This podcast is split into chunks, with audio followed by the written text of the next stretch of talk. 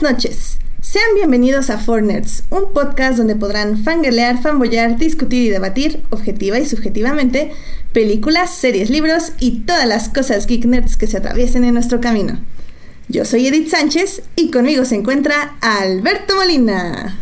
Hola Edith, muy buenas noches a todos, bienvenidos a este segundo programa del año, la verdad es que pues ya llevamos 74 programas, estoy como sorprendidísimo por eso. Cada, sé que lo digo cada vez que tenemos un programa nuevo, pero llegar a, estos números la verdad es que me tiene muy, muy feliz y muy emocionado porque el proyecto pues ha ido creciendo bastante, han compartido mucho con nosotros, entonces pues decir 74 programas o decirle el número que vaya haciendo y que vaya creciendo pues nunca, nunca, nunca es fácil porque como les hemos contado, realizar este tipo de programas cada día siempre nos exige pues estar a tiempo, organizarnos en temas. O sea, la verdad es que es muy bonito ver que pues hemos crecido en programas. Y este, y pues sobre todo porque también estoy emocionado porque de hecho en la semana ocurrió algo muy bonito. Edith y yo pudimos este, pues ya mantener una nueva plataforma ahora para que nos puedan escuchar en los programas diferidos y que la verdad de tanto pues yo estar, feliz como felicitar a Edith por este logro de nosotros que fue ya, ya estar en la plataforma de, de Spotify como podcast Edith, muchas felicidades. Yay, pues no es tan difícil, la verdad. Pues pero, está bien, está bien. Lo creo que es un logro, un logro para los dos, sobre todo porque pues ya tenemos otra, otra, otra plataforma donde nos pueden escuchar y pues pueden compartir con nosotros opiniones y, y demás. Pero pues bueno, la verdad es que, la verdad es que hoy, hoy, hoy, hoy me emociona bastante el programa porque pues eh, hoy es un programa especial, Edith. Eh, ahorita pues tú te vas a encargar de hacer la presentación porque Hoy tenemos pues una, invitada muy especial y, vamos a platicar de muchas cosas. Así que pues creo que esto ya te lo dejo en tus manos para que yo ya hable demasiado. Así que pues este tú, tú, tú, tú tienes la, la, palabra ahora para que puedas hacer esta presentación especial. Sí, sí, sí, la verdad es que estamos muy emocionados porque como siempre nos emocionan mucho nuestros invitados especiales y la verdad es que eh, tengo como la confianza de decir que espero que no nos acompañe solo hoy, sino que en un futuro venga y hable también de otras películas, sus películas favoritas y hasta tal vez de tal, eh, discutir los mejores premios de edición ya ahora que vengan los Óscares, ¿por qué no? Pero bueno, eh, les queremos presentar a una invitada muy especial que nos acompaña el día de hoy. como saben, a mí, en especial, eh, lo que me encanta es la postproducción y si alguien conozco que es muy buena en postproducción, pero sobre todo que está cumpliendo muchos de sus sueños en hacer edición y que nos va a contar mucho de esto del proceso de para que ustedes sepan muy bien qué involucra la edición, qué significa para una película y sobre todo qué significa construir una película en base a ciertos este, estándares, ciertas ideas, cómo seguir a un director. Pero para todo esto tenemos a Melanie Haslam, que fue la asistente de edición de Roma, pero digo, también tienes muchísimos otros logros, ¿verdad, Melanie? Entonces, hola, bienvenida. Muchas gracias por acompañarnos el día de hoy. Hola, Edith. Hola, Alberto. Estoy muy agradecida de que me hayan invitado a su programa, la verdad. Muchas gracias. No sé cuántos logros tengo, pero pues, ahí vamos, ahí vamos. ¿no? Es, eso, es, una película a la vez, una película a la vez. Oye, y la verdad es que salir como asistente de, edición en una película del tamaño de Roma, creo que no es un mérito pequeño. Para nada, ¿eh? para nada. Sí, bueno, se volvió, ha sido el centro de mi vida los últimos dos años y contando todavía. Este, entonces me da mucha emoción, o sea, me da mucha emoción todo lo que está pasando por la película porque por como año y medio, como antes de que saldría la, saldría a la vista, como que la gente sí la hablaba y todo, pero ya sabes, siempre estaba la duda, como no sé cómo le va a ir, no sé si la gente lo va a entender, o sea, le estábamos metiendo muchísima pasión al proyecto y la verdad, este, pues valió la pena o está valiendo la pena. Claro, sí, no, no, sobre todo porque digo, ya sea el reconocimiento, bueno, primero el, reconocimiento obviamente de todos los académicos y de los diferentes premios del mundo, Pero la verdad es que también ha causado diferentes polémicas en las personas y creo que también eso es muy importante. Digo, aquí en el programa lo hemos discutido, ya Alberto y yo dimos nuestra opinión, hemos oído opinión también de otras personas y ha, sacado de qué hablar, sobre todo, tal vez hasta no solo de la película, sino también de todo lo que involucra la distribución, que involucra ahora este nuevo modelo que está ofreciendo Netflix y pues sí, definitivamente ha dado de qué hablar. Sí, o sea, eh, mira, me van a disculpar, pero dije, mejor no veo su programa, vi que habían sacado un programa de, de Roma, pero dije, mejor no sé lo que piensan, entonces entrar medio limpia, así como que empecé a escucharlo, pero dije, no, no, mejor, mejor no, pueden decir lo que piensan conmigo enfrente. Híjole, no sé si me atrevo. Ah. No, mira, y es que más que nada, digo, para iniciar este programa, a mí me gustaría que, que nos expliques, pues mira, lo básico, o sea, básico uno, ten en cuenta que en nuestro público tenemos gente que sabe mucho y mucho de cine, pero también tenemos gente que es nueva en esto del aspecto de cine y no conoce muy bien todos los procesos. Entonces, quería que nos guiaras nada más rápidamente ¿Qué es el proceso de edición? Y, y, bueno, y luego ya que nos expliques más bien cuál es el, bueno, cuál es el papel del asistente de edición. Pero yo creo que primero tenemos que entender qué es la edición y qué involucra esta parte en una película. Eh, bueno, o sea, el proceso de edición eh, depende de qué tan complicada es la película, porque o sea, creo que en esta en particular teníamos un director que sabía muy bien lo que quería, entonces ya estaba como editando la película en su cabeza mientras la estaba filmando y eso es un poquito como debe de ser. Este, sí, filmas todo en desorden y haces cosas que con todo este material que tiene muchas colas, tiene, a veces son tomas, bueno, en esta película son tomas muy largas y son, a veces son única, digamos, único emplazamiento, pero aún así tienes que saber, o sea, para editar, pues decides cuándo empieza una toma y cuándo y cuándo va a terminar, cuándo vas a seguir a la, a la otra. Y es una cosa de ritmo, es una cosa de sensación, es una cosa también de simplemente como que a veces pones dos cosas que deberían funcionar y simplemente porque un personaje está cerrando los ojos eh, justo en el corte, como que no corta, por decirlo así. O sea, la, la idea y lo que he hablado mucho con otros editores es que la edición es una cosa cuando, cuando más lo notas, eh, más bien cuando menos lo notas es que hiciste tu trabajo correctamente, porque se tiene que sentir como natural para el espectador, como donde cortas, no, no le tiene que saltar. Y hay a veces que si estás viendo una película, si algo te salta y dices, ay, no sé qué fue eso, es porque está como, el corte está un poquito mal. Claro. o sea, el propósito es como volverlo como una cosa natural y también una cosa de ritmo, porque sabes cuándo termina una toma, cuánto tiempo le das. Si el personaje sale de cuadro, cuánto tiempo le vas a dar antes de cortar a lo próximo, o si vas a cortar antes de que el personaje salga de cuadro. O sea, hay muchas cosas de por ahí. No sé si expliqué bien.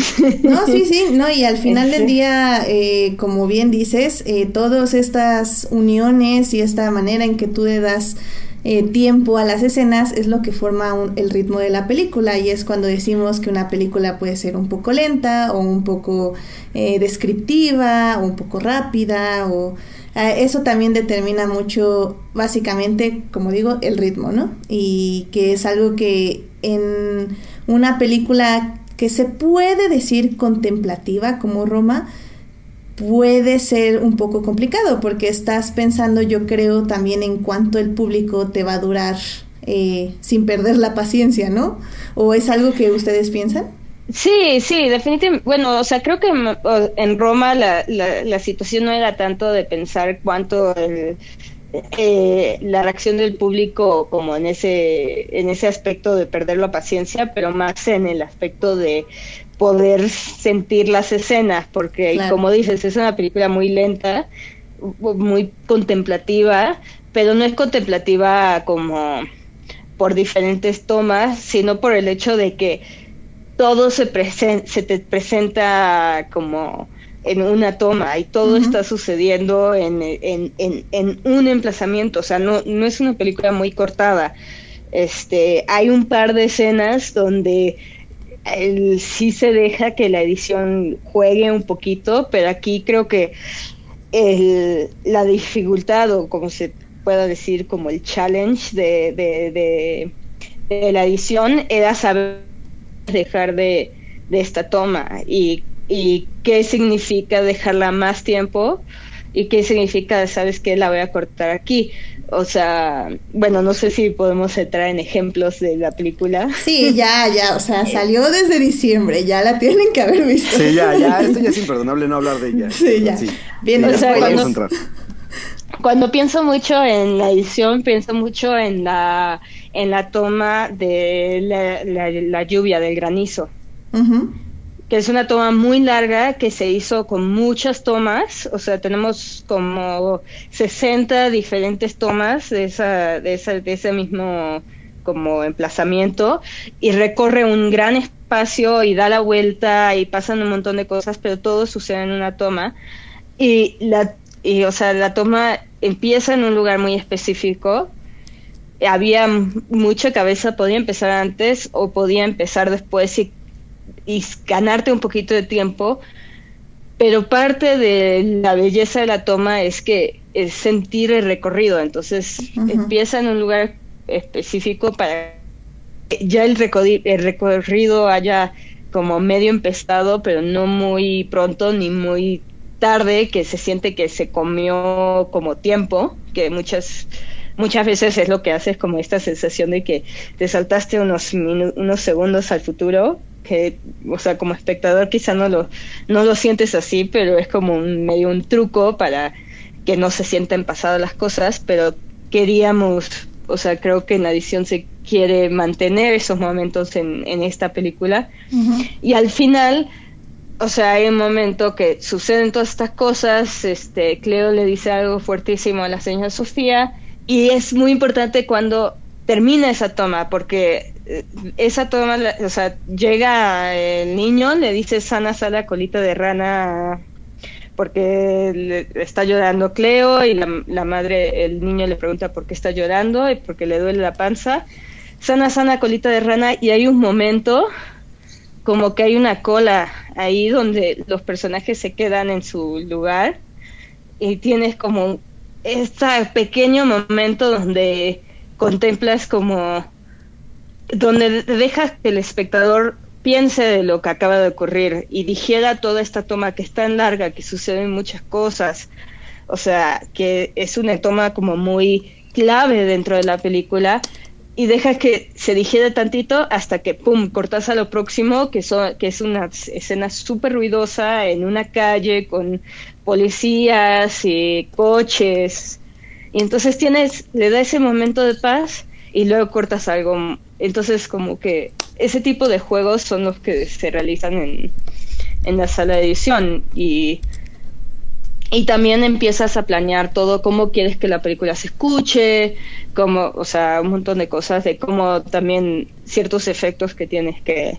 que realizar los vas como planeando, este, y, y, también la edición de sonido es una cosa como bastante profunda porque cuando llegas de filmar a la sala de edición, o sea, nada del sonido está como hecho, diseñado, es nada más lo que tienes en imagen. Entonces, gran parte de la edición involucra ese sonido, como poder lograr, por ejemplo, este silencio contemplativo al final de una toma y después el ruido de la siguiente es muy particular. ¿Qué tipo de sonidos se quieren escuchar? ¿Se agregan efectos? ¿Se agrega esto, el otro? Y digo, aquí tengo dos preguntas. Ah, una, como asistente de edición, yo creo que te tuviste que chutar básicamente todo el material. Eh, ¿Qué mm. tanto material hay por toma? O sea, estamos hablando de que tenías, o bueno, eh, había como cinco o seis tomas para escoger, o nada más dos, o dependía básicamente de la escena. Dependía de la escena, nunca habían dos, siempre habían por lo menos diez. 10 Este, sí, 10. Quizá hay una por ahí que, que es de menos de 10. Este, bueno, sí, esto como que guía un poco para que se den una idea de, de, lo que hice yo. O sea, yo desde el primer día de rodaje me senté enfrente de mi editorial y recibía todas las tomas del día, las veía todas, les agregaba descripción, este, cualquier cosa que notaba, este, lo llamaba si, si había algún problema técnico, ¿por qué está eso ahí? o algo raro, checaba que todos los datos estén bien, porque hay como que hacer todo, hay que revisar todos los códigos de tiempo de las tomas, los nombres de cada clip que esté correcto, o sea, todo por ahí. y, y, también en ciertos casos, este, ah, y también eh, pues le ponía guías al, al editor para que de, subtitulaje, como porque el editor es el editor es un inglés que se llama Adam Goff. Este, él, y él como que no habla español para nada.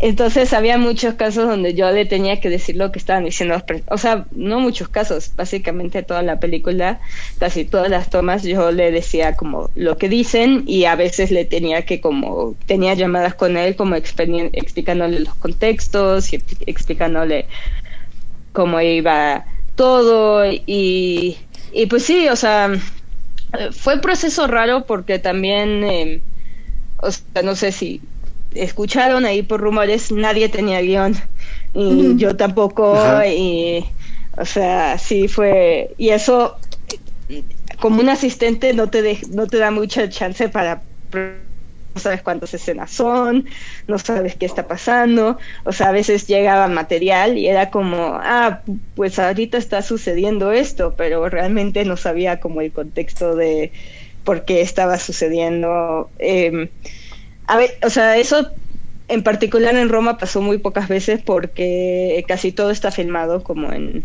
continuidad, o sea. Cronología. Entonces, en cronología y como que entonces iban llegando el material y pues más o menos iba descubriendo la película mientras la, la veía. Este, pero sí, yo revisé así todo el material que llegaba todos los días, este, y en términos de cantidad, hay, hay mucha cantidad de material este, filmaron muchos días, pero um, básicamente como cada día es un emplazamiento o, o a veces habían días que eran como un emplazamiento por dos días o algo así. Este, como dije, esa toma del granizo, como es tan coordinada y tan compleja, tenía, son 60 tomas, pero por ejemplo algo como la escena de la playa, que también pensarías que son muchísimas tomas, realmente solo hay como tres ahí, y se escogió una de tres porque cosas técnicas, pero también porque era una escena que la tenían que sacar así, por... De hecho me pues parece... por toda Perdón, de hecho me pareció oír en una entrevista con Cuarón que él decía que nada había sido una pero eh, sí, o sea, eran hay tres completas y después todas las otras son cosas que filmaron, pero empezaba y no no podían seguir porque pues cosas técnicas del rodaje, cosas de, del Tecnocrane y del Dolly y pues trabajar en mar y, o sea, metiéndote así en el agua y, y ya, o sea, y se escogió una y ahí está. Pero pero sí, eh, básicamente, así como más o menos para decirte del material cada toma, sin, sin contar como casos especiales, habrá sido como 10, 15. O sea, sí, son como 15 tomas por, y es que justo este dato que nos estás dando se me hace súper interesante porque ya lo discutíamos un poco yo y Alberto en, en, nuestra crítica, de que la película justo se nos hacía como un ejercicio documental. Y bueno, para empezar, justamente estoy viendo que el editor, o bueno, el coeditor, este, básicamente ha trabajado en documentales y cortos, pero casi todo es documentales. Eh, la forma en que grabaron es una forma en que graban los directores, sobre todo cuando los actores no son muy experimentados justo para ayudarles en su desarrollo, ¿no? Y el número de tomas, digo, no sé tú qué opines, pero bueno, en, en las películas que yo he trabajado no se usan tantas tomas, es, es un número de tomas muy, muy alto. Este, sí, o sea, yo creo que se usa, la gente, la gente hace menos tomas cuando tiene menos tiempo. claro, también. Oh Dios, lo que hace el dinero, lo que hace el dinero. sí, o sea, si tienes que hacer cinco escenas o seis escenas en un día, pues no te puedes gastar todo el día en una. Y aquí, pues, eh, sí estaba planeado un poco así. O sea, esa es mi opinión. Ahí, ahí ya es una cosa más de producción pero y, y, tampoco es como que todo era así, o sea, hay cosas bien sencillas que nada más son pocas tomas, o sea, detalle de Cleo bañándose, claro. este, ya de esas hay, creo que es una toma pero larga y ya se agarró un momento. y cosas como la escena de la escena de Sobek en las canchas que tienes como muchísimos emplazamientos, ahí sí es una de esas tomas donde hay, esas escenas donde hay muchos cortes, se grabó, si no hay tantas tomas porque había muchos emplazamientos, entonces había, digamos, eso de que tenemos que mover la cámara mucho, entonces pues no hay tiempo para gastarte en un emplazamiento todo el día, mientras que si tienes un emplazamiento de seis minutos, pues sí, gástate todo el día para que quede bien. Claro, y ahí es donde entra un poco esa edición documental, ¿no? De que escoger que se ve bien y así, ¿no? Sí, o sea, creo que sí fue un ejercicio documental. Creo que más que un ejercicio documental, yo siento que fue un ejercicio para como de, de dirección. o sea, sí es eh, porque, o sea, creo que cuando ya tienes la cámara rodando, ya los actores, o sea, no saben lo que están haciendo, pero como que ya están preparados por el mismo director para darle lo que quieren. Pero mismo, o sea, yo también, yo lo único que veo es el, es el material cuando ya llega a mí. Nunca veo lo que está sucediendo en set, por decirlo así. Claro. Y en ese aspecto, comparado con otras producciones en las que has trabajado, ¿Qué viste de diferente? Digo, además, obviamente, de que el dinero es mucho más, mucho más, yo creo. Eh, ¿qué, otras diferencias sí, bueno, tampoco no te creas. Sí, no, no, no, tampoco es este, Gravity, pero. o, Children of Men, pero digo, aún así sigue siendo más alto que una producción mexicana regular, ¿no? Eh, ¿tú, ¿Tú cómo sientes la comparación de trabajo? Yo no sé. no sé nada de números. no, pero en el aspecto de sentir, o sea, ¿cómo tú sentiste ah. diferente la dinámica de trabajo? O, bueno, pues no sé, o sea, cómo te llegó las cosas. En este caso, por ejemplo, el editor, tengo entendido por lo que dijiste, no estaba aquí en México o sí estaba aquí en México. No, no estaba aquí en México. Nos vimos unas, la primera semana de rodaje para setear todas las cosas, todo el proyecto y checar como que los dailies estén llegando bien. Este, y el editor conoció a los del crew, a los de, a los de data y, y a otra gente y y pues sí, checamos los proyectos, hicimos todo el setup, él me dijo cómo quería las cosas y, y después de esa primera semana este, se, se, se, regresó a, a Londres. Y, eso sí es raro, porque generalmente sí, el asistente y el editor trabajan muy juntos. Y la verdad es que Adam y yo trabajamos juntos pero a distancia. Entonces, o sea, sí, básicamente yo todos los días, una vez que terminaba de organizar, de ver de todo, le mandaba a, Adam como los beans del, del Avid y le decía, este es el material. Él recibía... Es raro porque en, en todas las producciones en México básicamente hacemos los dailies aquí en México.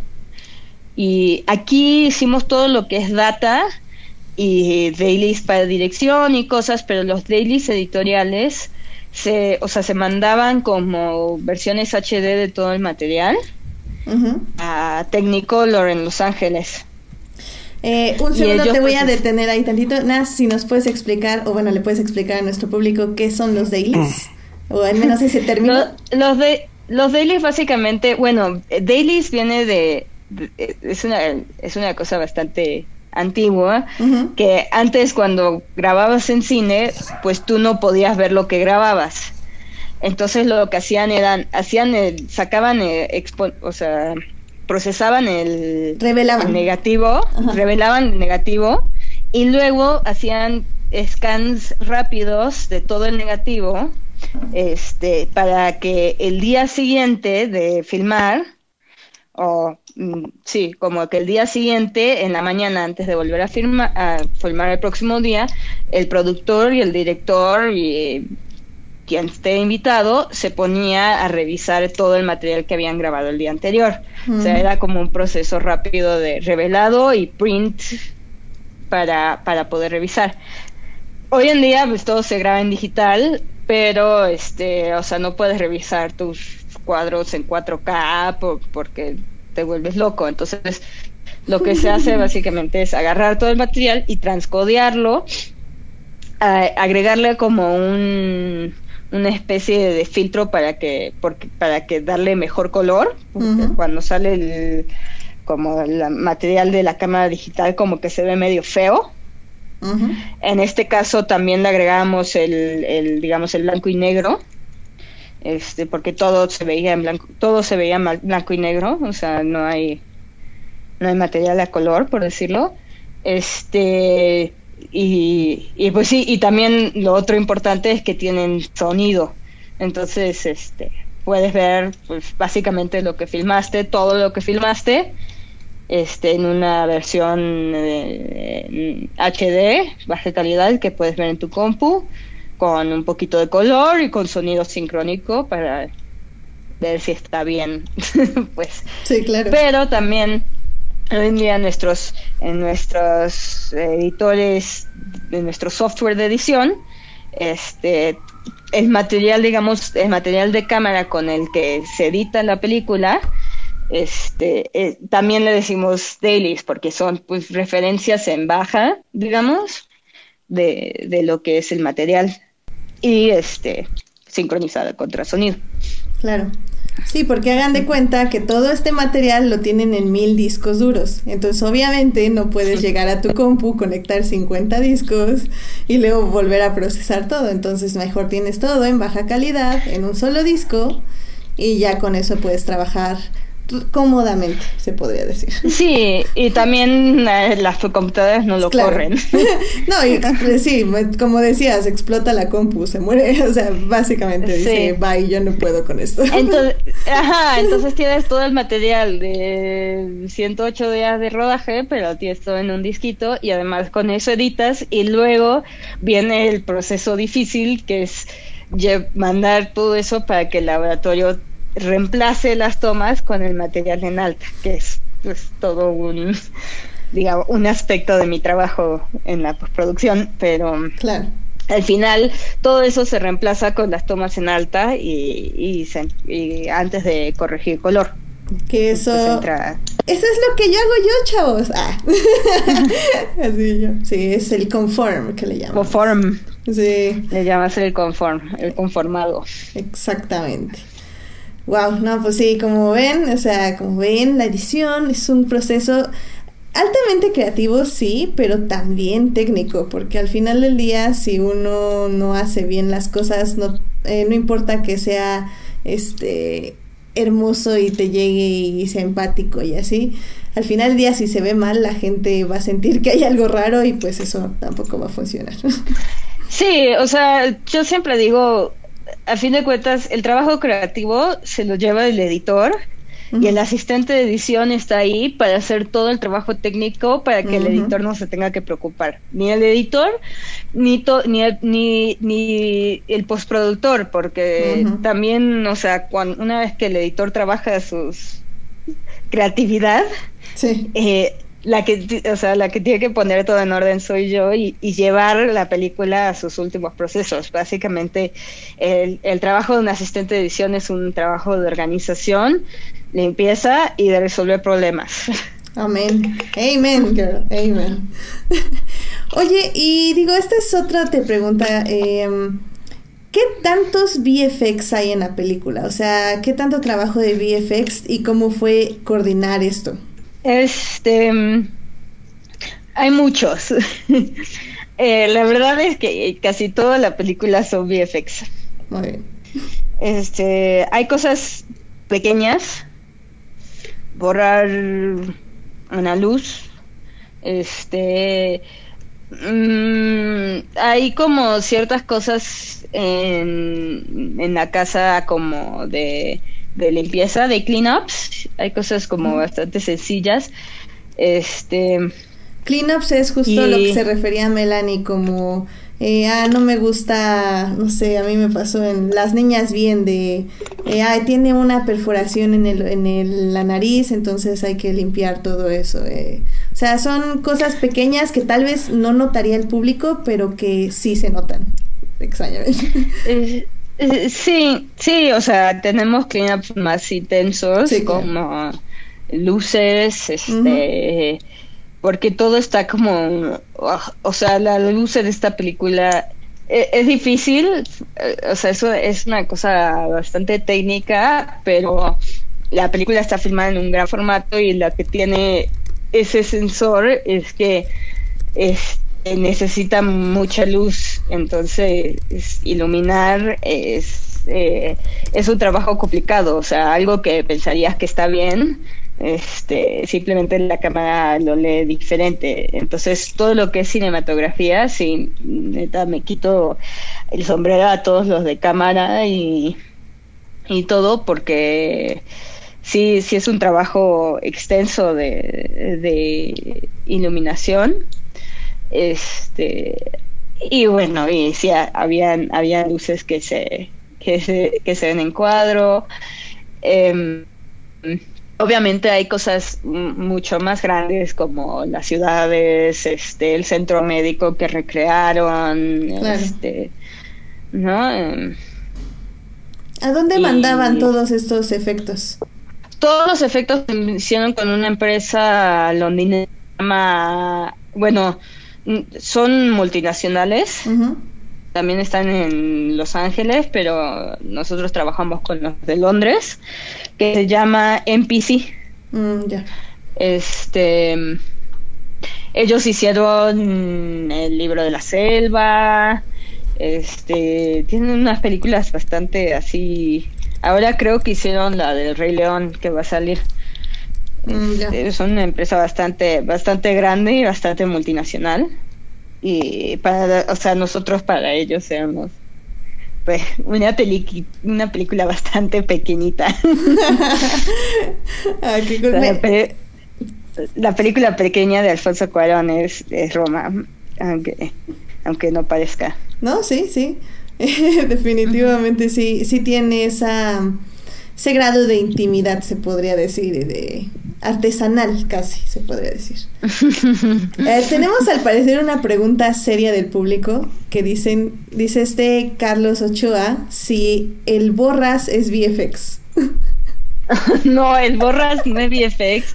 Y según lo que yo entiendo, Borras de hecho se llama Borras, porque así le decían o sea, los entrenadores y todo, le dicen le dicen borras cuando lo llaman y todo. No, borras no es VFX, o sea, lo más cercano a, a VFX que puedo decir que es el borras es que a veces para timing hay una hay una toma donde salta detrás de la guarda y queríamos cierto timing cuando está saltando contra la barra, contra la barda.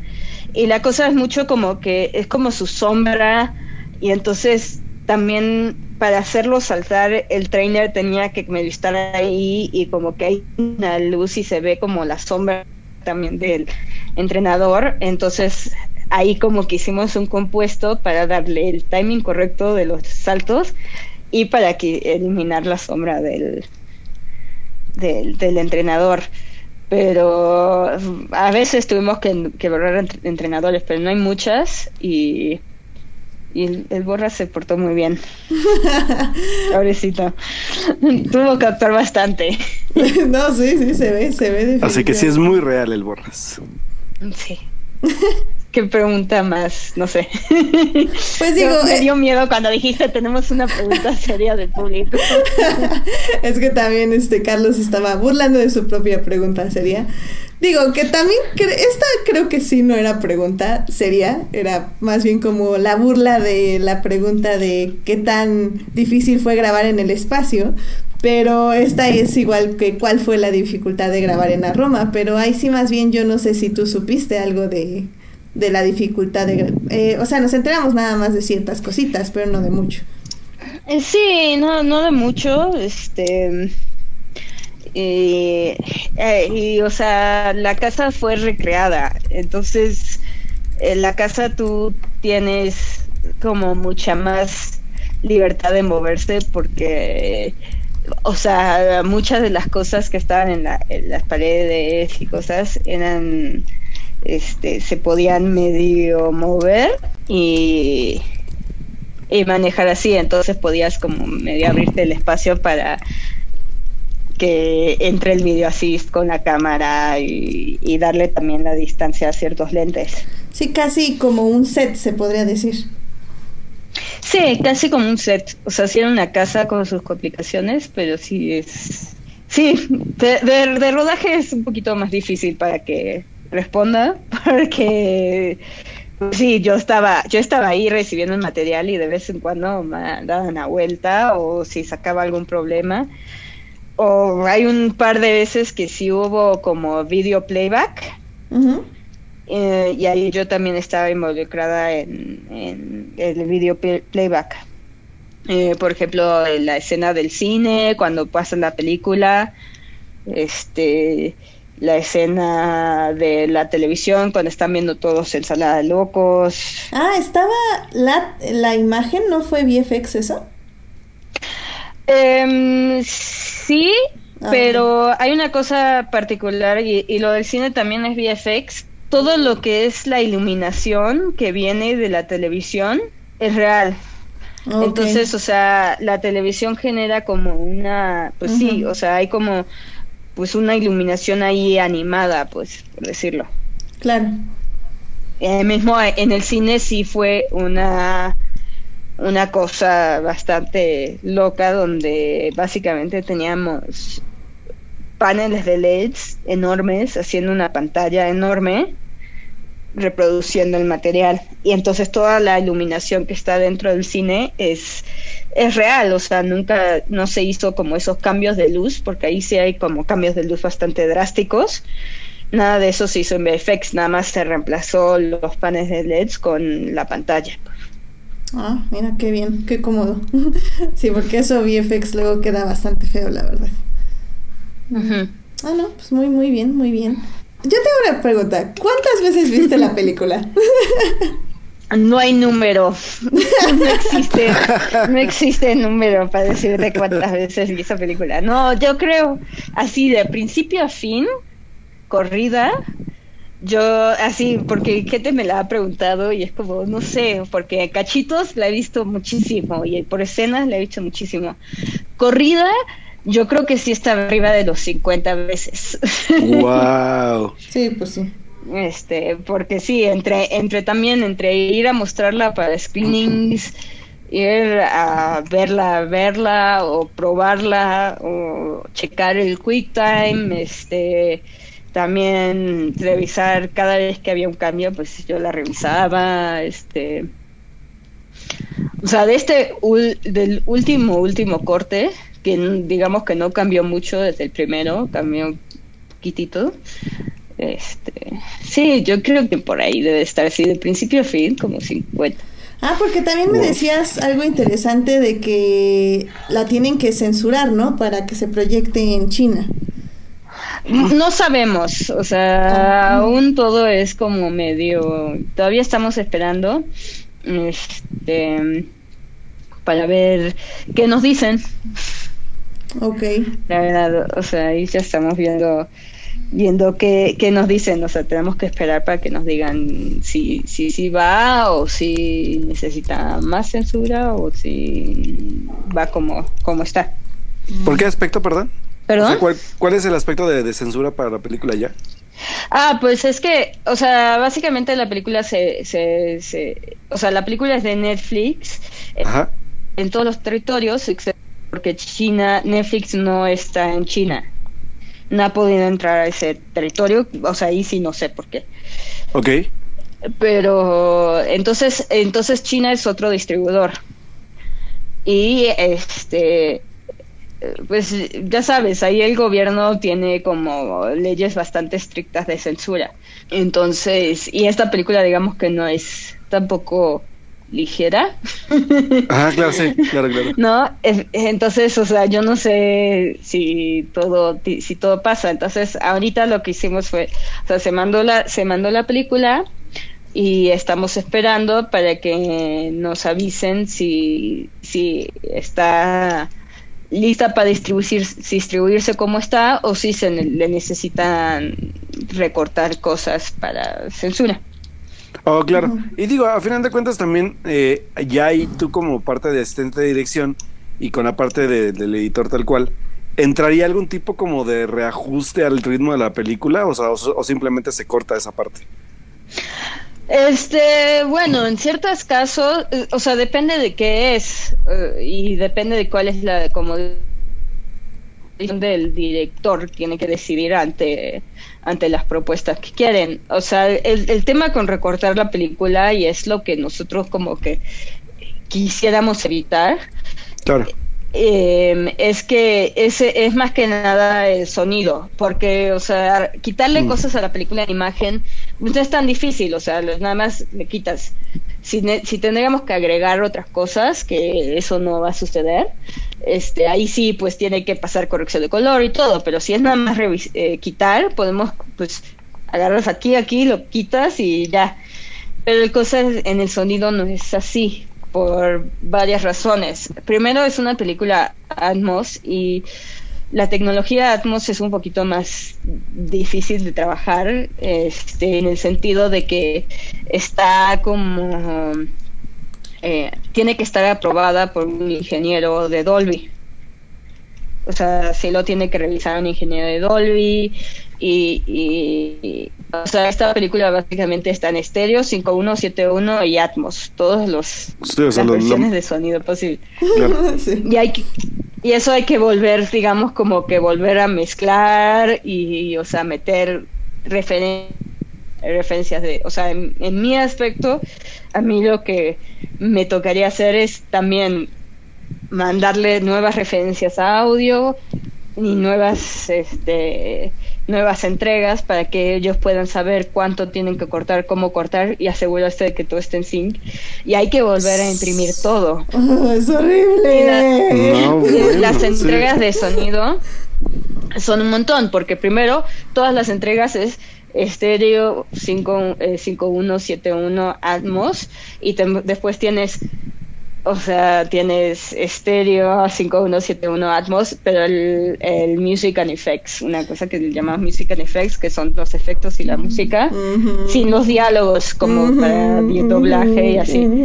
Después todos los stems, los Ah, stems los son básicamente stems, los todos los diálogos, después todos los efectos, todas los, este, las músicas y todo eso, pues sí, es una cosa que puede llegar a tardar, una, no sé, eh, o sea, ni quiero pensar cuánto sí. tiempo. Sí, claro. Pero sí, o sea, sí hay que quitarle el, el problema ahí. Siempre que cambias tiempos en cualquier cosa, el problema siempre es el sonido, porque el, y el sonido, o sea, con un cuadro que un cuadro esté mal, básicamente, o sea, ahí es donde entra mucho el asistente de edición, o sea, qué bueno que que llegabas a este punto porque quizás también pueda describir un poco mi trabajo. Porque la cosa es que sonido nunca va a estar en comunicación, digamos, con el laboratorio de imagen. Es como muy extraño. Entonces, necesitas a alguien que le entregue todo el sonido y alguien que le entregue toda la de imagen y asegurarse que los dos, las dos personas tengan lo mismo. Porque una vez que llegas al final, cuando lo vuelves a unir, Claro. el sonido y la imagen con un cuadro que esté mal este ya se o sea quizá un cuadro no se nota, pero sí lo nota la persona que lo debería de notar. Sí. Este, o sea, no debería de ser ni un cuadro, pero se te puede salir de zinc. Y entonces, este, ahí es Y se ve raro aparte. Sí, se ve raro. La experiencia es eh, extraña, sí. Tienen que ser, tienen que los dos personas tener lo mismo. Y a veces están en, durante el proceso los dos y tienes que hacer un cambio este, repentino y tienes que asegurarte que las dos personas tengan lo mismo y que todo esté en orden, porque si no te vas a dar cuenta una vez que ya terminaste y eso es no no. Sí. Sí, no, y deja cuando ponen mal los canales de audio y no se oye la derecha. ¡Ah! ya, es horrible. No, y también este, bueno, pero ahí, ahí básicamente, por eso digo que es como, o sea, son tres cosas, es de organización, pero también es de limpieza y orden mi trabajo, porque tengo que mantener todo muy, tengo que estar muy segura de, de, todo lo que, lo que estoy entregando, y porque con un cuadro que esté mal, pues no, no, vamos a, no, no vamos a sacar y ya va a ser demasiado, digamos, demasiado tarde. Principalmente porque por esto de que se tiene que acabar el sonido y luego y luego no puedes hacer más cambios, digamos. o cada cambio es más difícil. Sí, como dice mi jefe, es como, es este uno de estos de dominó que va cayendo y va tirando la siguiente pieza. O sea, si algo está mal, todo lo que sigue va a estar mal, entonces regrésate y sobre todo ustedes que están trabajando internacionalmente, pues no, o sea, no es un, mm. solo error te puede retrasar días en una cadena de mil personas. Sí, y a fin de cuentas también por eso lo último que se hace en un proceso de postproducción siempre es este la mezcla. Porque una vez que entraste a la sala de mezcla, básicamente ese es como el, el último momento que tienes para hacer cambios o arreglar problemas. Y ya una vez que estás en mezcla, cualquier cosa que sale es un siempre es un problema cambiarlo. O sea, cambiar todo lo que entra en la mezcla es peligroso. ¿Y en qué? Por ejemplo, perdón, nada, sobre eso de la mezcla, ¿En qué grado de, más bien en qué época, digo, en qué parte de la edición, perdón, este, entraron en el proceso de, o sea, empezaron a mandar referencias de audio? Porque luego hay empresas que, que prefieren trabajar con primeros cortes o segundos cortes, o sea, no ya con el corte final. Pero eso, eso ya es diseño, o sea, yo estoy diciendo más como la mezcla una vez que terminaste el mm. proceso de, diseño, porque básicamente como funciona el sonido es, pues sí, tienes un diseñador que le pone todos los ruiditos, todos los efectos y más o menos los pone en donde tienen que ir y diseña cuánto se tiene que escuchar, cómo está el paneo, pero luego tienes que entrar a la mezcla para decirle dónde van a ir y cómo van a, cómo van a sonar en una sala, pues. Claro.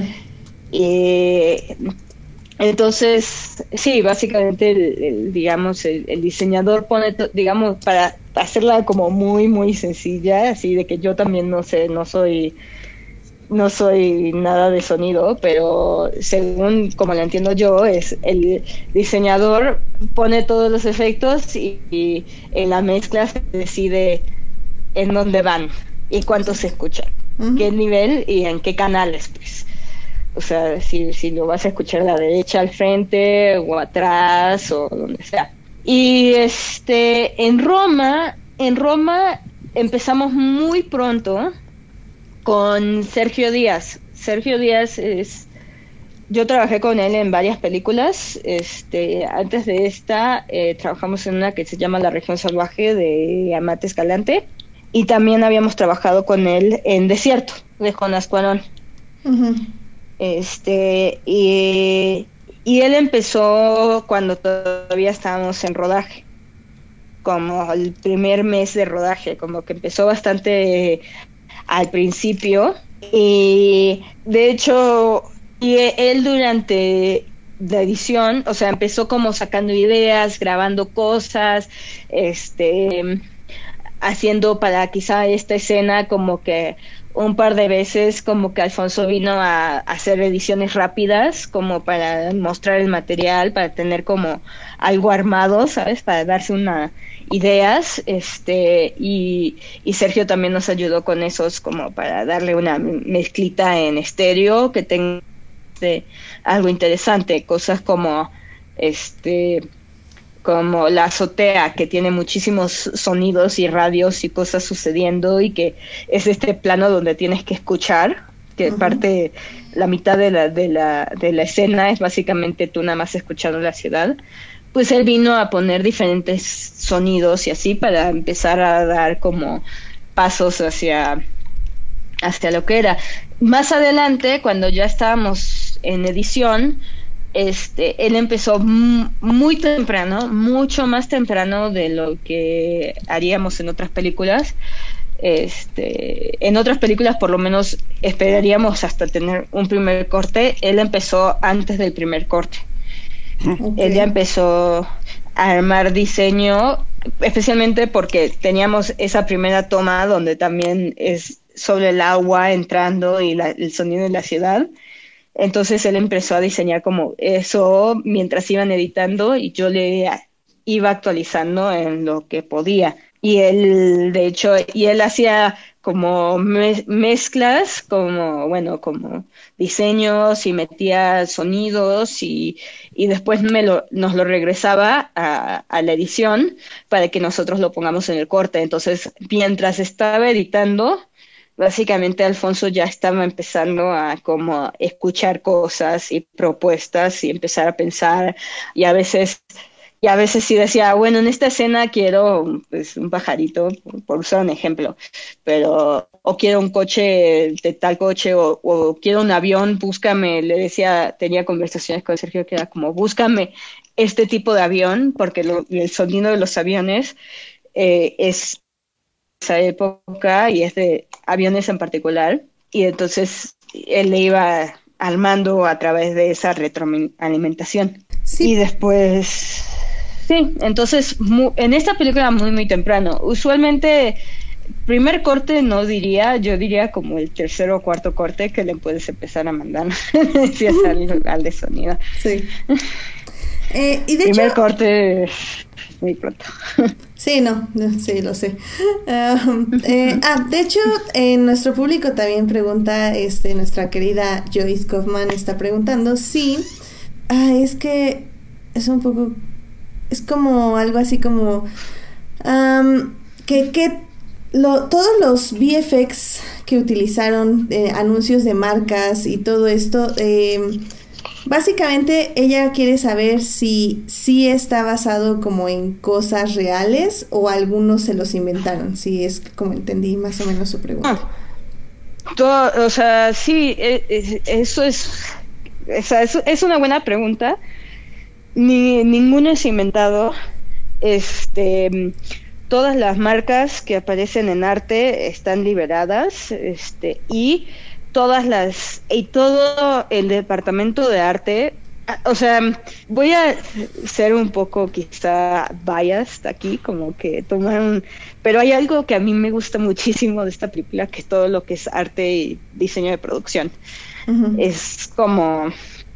O sea, creo que sí, como que le pegaron muy bien. Y parte de eso es que tienen una tuvieron un equipo de investigación, a Bárbara Enríquez, creo, este, que hizo toda la investigación de arte, que nos ayudó para hacer también los efectos, porque diseño de producción estuvo bastante involucrado en lo que es los efectos grandes, como el cruce de insurgentes y cómo se tenían que ver todos los edificios. Este, como dije, este, los efectos se hicieron en Londres, entonces había que como explicarles todo lo que es la ciudad, cómo se ve el edificio Canadá, ¿sabes? ¿Cómo le, explicas a un londinense que nunca estuvo en México qué es el edificio Canadá? Nosotros lo conocemos también. Y no solo qué es el edificio Canadá, pero cómo se veía en 1970. Entonces, ahí hay como doble, doble gap. Y este, y entonces, parte de eso fue como una investigación histórica enorme para todo, no solo para todo lo que son edificios espectaculares y más, sino también para todo lo que es las marcas, el, como hay una escena donde sale una caja de Choco Crispies, cómo se veía esa caja de Choco Crispies en 1970, cómo se veía el pan bimbo, o sea, que quizá está ahí en una esquina, pero es el empaque del pan bimbo de 1970. Los gancitos. Todo eso, los, los gancitos, aunque nunca, bueno, más o menos como que no salen, pero este, sí, todo eso está, y además, o sea, ya he trabajado con Alfonso, sé que si algo estaría mal, no hubiera entrado a ese set. O sea, él, él sabe exactamente lo que está buscando y sabe exactamente cuando, o sea, unos tenis que tiene un chavo y viene y dice, esos no tenis no los puede llevar porque no habían salido. O sea, así de, de preciso es. No, pues sí, no, sí se oye que sí, entonces fue una gran investigación. Sí, y todo, o sea, ni en términos de como espectaculares y eso, pues, este, sí, todo es como los carteles dentro del, del centro médico, todas esas cosas. Y todo lo que es, este, todo lo que sale en las teles es, este, de época, menos el programa de Sobek hay un, hay un momento donde se ve como un close-up de una tele y está Sobek como jalando un coche. Brevemente al principio de la película. Eso sí lo, lo, lo filmaron. Y lo intercalaron como con tomas de stock. creo que, que tenía la, la UNAM o algo. Tenía como unas imágenes de público de, de siempre un domingo y lo cortamos ahí. Nice, nice, nice, nice. Pues Alberto, no sé si tengas alguna otra pregunta para Melanie. Pues igual, ahorita por ejemplo, igual Marcela preguntaba, yo creo que ya lo respondo un poco, pero en la parte también de, de, este proceso de tiempos o del manejo de los pipelines para entregar a tiempo, pues, pues la película, ¿qué, qué tan, pues, qué, qué tanto es, qué tan demandante es y qué tanta organización debes tener, pues tú como asistente de, de, de edición para todo este tipo de procesos? Sí, este, depende de cada proyecto. Hay proyectos que te quitan más el sueño. O sea, yo lo que eh, comí, bebí y respiré Roma por básicamente un año, el 2017, y después fue aligerándose. Pero eh, es, es raro, depende, depende de la semana, pero sí fue, la verdad, nuestro equipo de post en términos de nada más de postproducción y asistencia editorial era pequeño, o sea, éramos menos de lo que, digamos, tendrías en una película grande de Hollywood. O sea, a fin de cuentas, si esta película es grande para nuestros experiencias locales, pero la verdad mm, tampoco es muy grande. Entonces, eh, mucho lo teníamos que manejar nosotros in-house, por decirlo así. Yo tuve mm, dos asistentes adicionales que me ayudaron mucho con las entregas de efectos. Este, y que me ayuda mucho en la organización que requería el editor, porque, o sea, este, el editor requería mucha, mucha organización para poder presentarle a Alfonso ya como un poco el material digerido, o sea, buscando opciones bien, o sea, no me quiero meter mucho en las en los tecnicismos, pero, pero sí el editor necesitaba mucha, mucha chamba organizacional. Entonces, además de eso, más las entregas de VFX, más las entregas de sonido que le íbamos actualizando siempre al sonidista, este, sí se volvió una carga de trabajo bastante, bastante fuerte. Y así de, de trabajar 16 horas al día a veces, este, y a veces también durante edición cosas como que revisábamos VFX, pero revisaban el VFX en Europa. Entonces, la junta de revisión de VFX era a las 10, 11 de la mañana, pero en Europa, para nosotros era a las 3 de la mañana. No, no manches.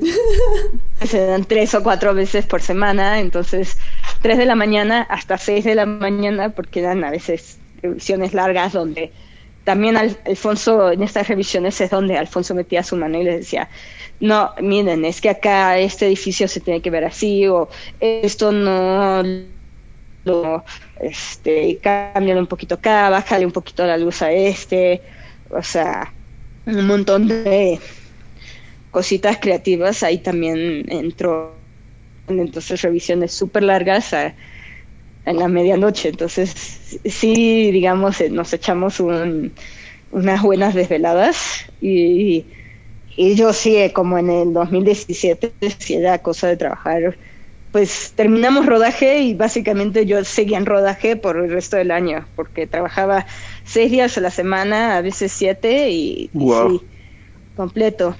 Em, y bueno, y después, ya cuando tienes como todo, digamos, todo entregado, todos los VFX entregados, una cosa que siempre digo, eh, como eh, gente que se ha metido, que ha empezado a trabajar en asistencia de edición, es que básicamente nosotros somos como los que menos tiempo tenemos, porque todo el tiempo que nosotros nos podemos ahorrar en sacar algo, es, siempre le estás entregando a alguien más. Y quiere decir que si tú te apuras y si tú apretas el tiempo, entonces esa otra persona va a tener más tiempo. Entonces, si tú te retrasas uno o dos días, es uno o dos días que el sonidista pudo haber estado trabajando, el de VFX pudo haber estado trabajando, el de los de color pudieron estar trabajando. Entonces, siempre tú tienes que ser como el eslabón que menos problemas ocasiona, porque pues eso es bueno para la película y bueno para ti también. O sea, si tú te retrasas, todo, todos se retrasan, porque tú siempre eres, eres como la punta clave, todos van y vienen de ti. Entonces te conviene y le conviene a la película y a veces no te queda de otra, pues apurarte y, y sí entregar lo más antes que puedas. Y a veces sí, el sonido, y a veces sí toca que el, pues el sonidista necesita algo preparado para el día siguiente, entonces tú tienes que, que pues correrle para poder llegar. Wow. Sí, wow, wow. Amén, amén. Preach it, girl.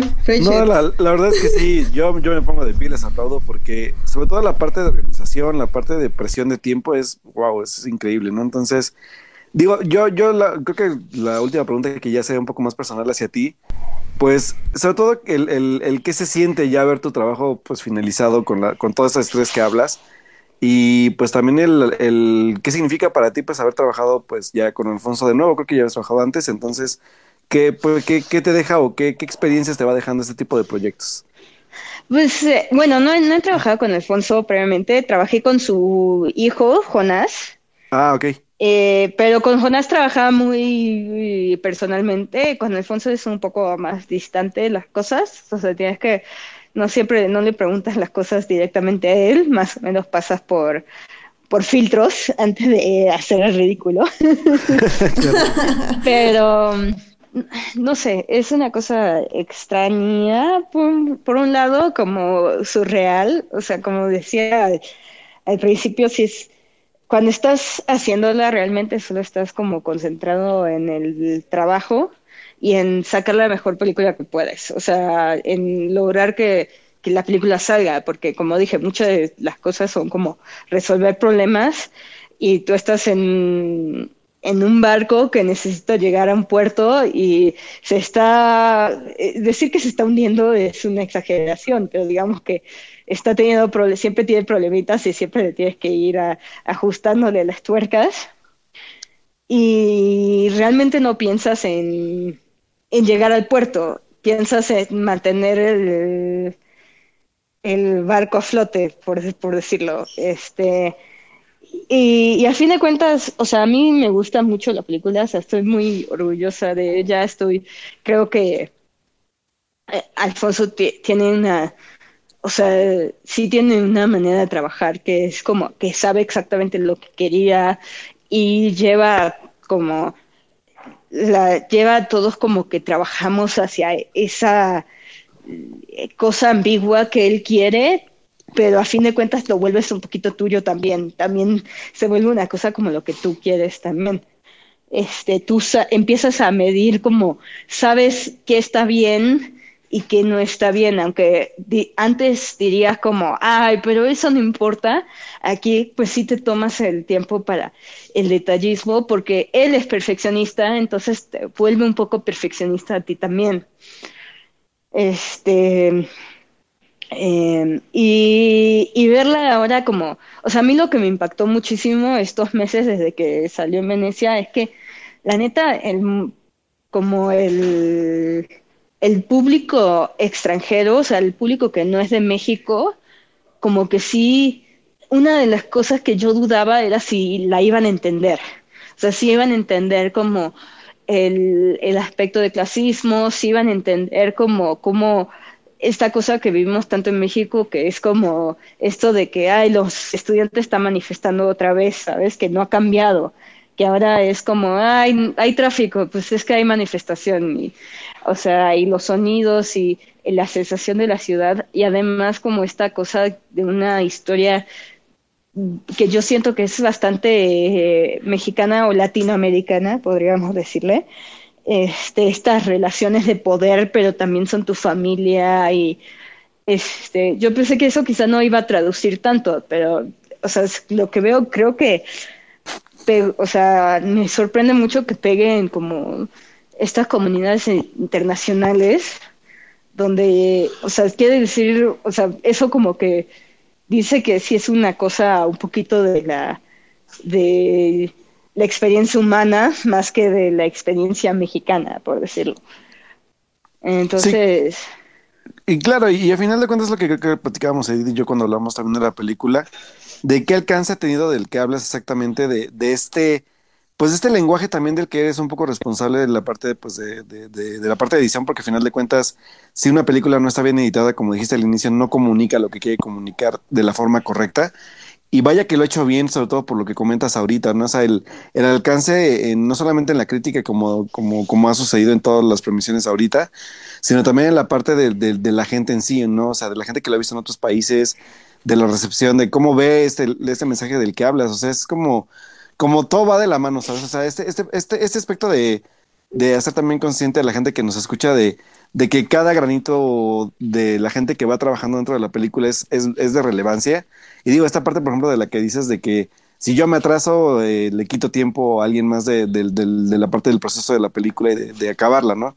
Entonces creo que, creo que también reconocerte en la parte de este trabajo que, que, que, realizaste junto pues con el director, con el editor principal y obviamente pues también de la mano de, de la dirección de, Alfonso, y que, pues digo, yo, yo, yo lo veo por, por todo lo que me he contado de los proyectos que ella ha manejado y pues también pues verlo también contigo en un, proyecto tan grande es como, wow, o sea, la verdad es que yo, la parte de, de, filmmaking es para mí siempre muy relevante y muy importante tenerla siempre en mente porque al final de cuentas, pues uno ve el producto terminado y luego a veces es muy fácil criticar el trabajo en general, pero todo, todo el esfuerzo que hay detrás para mí siempre ha sido como de aplaudirse, la verdad, y que la verdad, pues ahorita que estás aquí, por lo menos igual aplaudir un poco la parte del proceso que tú tuviste. Ay, gracias. Pues sí, ha sido, como dije, se vuelve un poco, se vuelve un poco como tu propia película. O sea, sí, es de Alfonso, pero a fin de cuentas, o sea, yo siento que eh, cuando gana premios, aunque lo gane él, cuando, o cuando lo gana la, la película, que por cierto ayer ganamos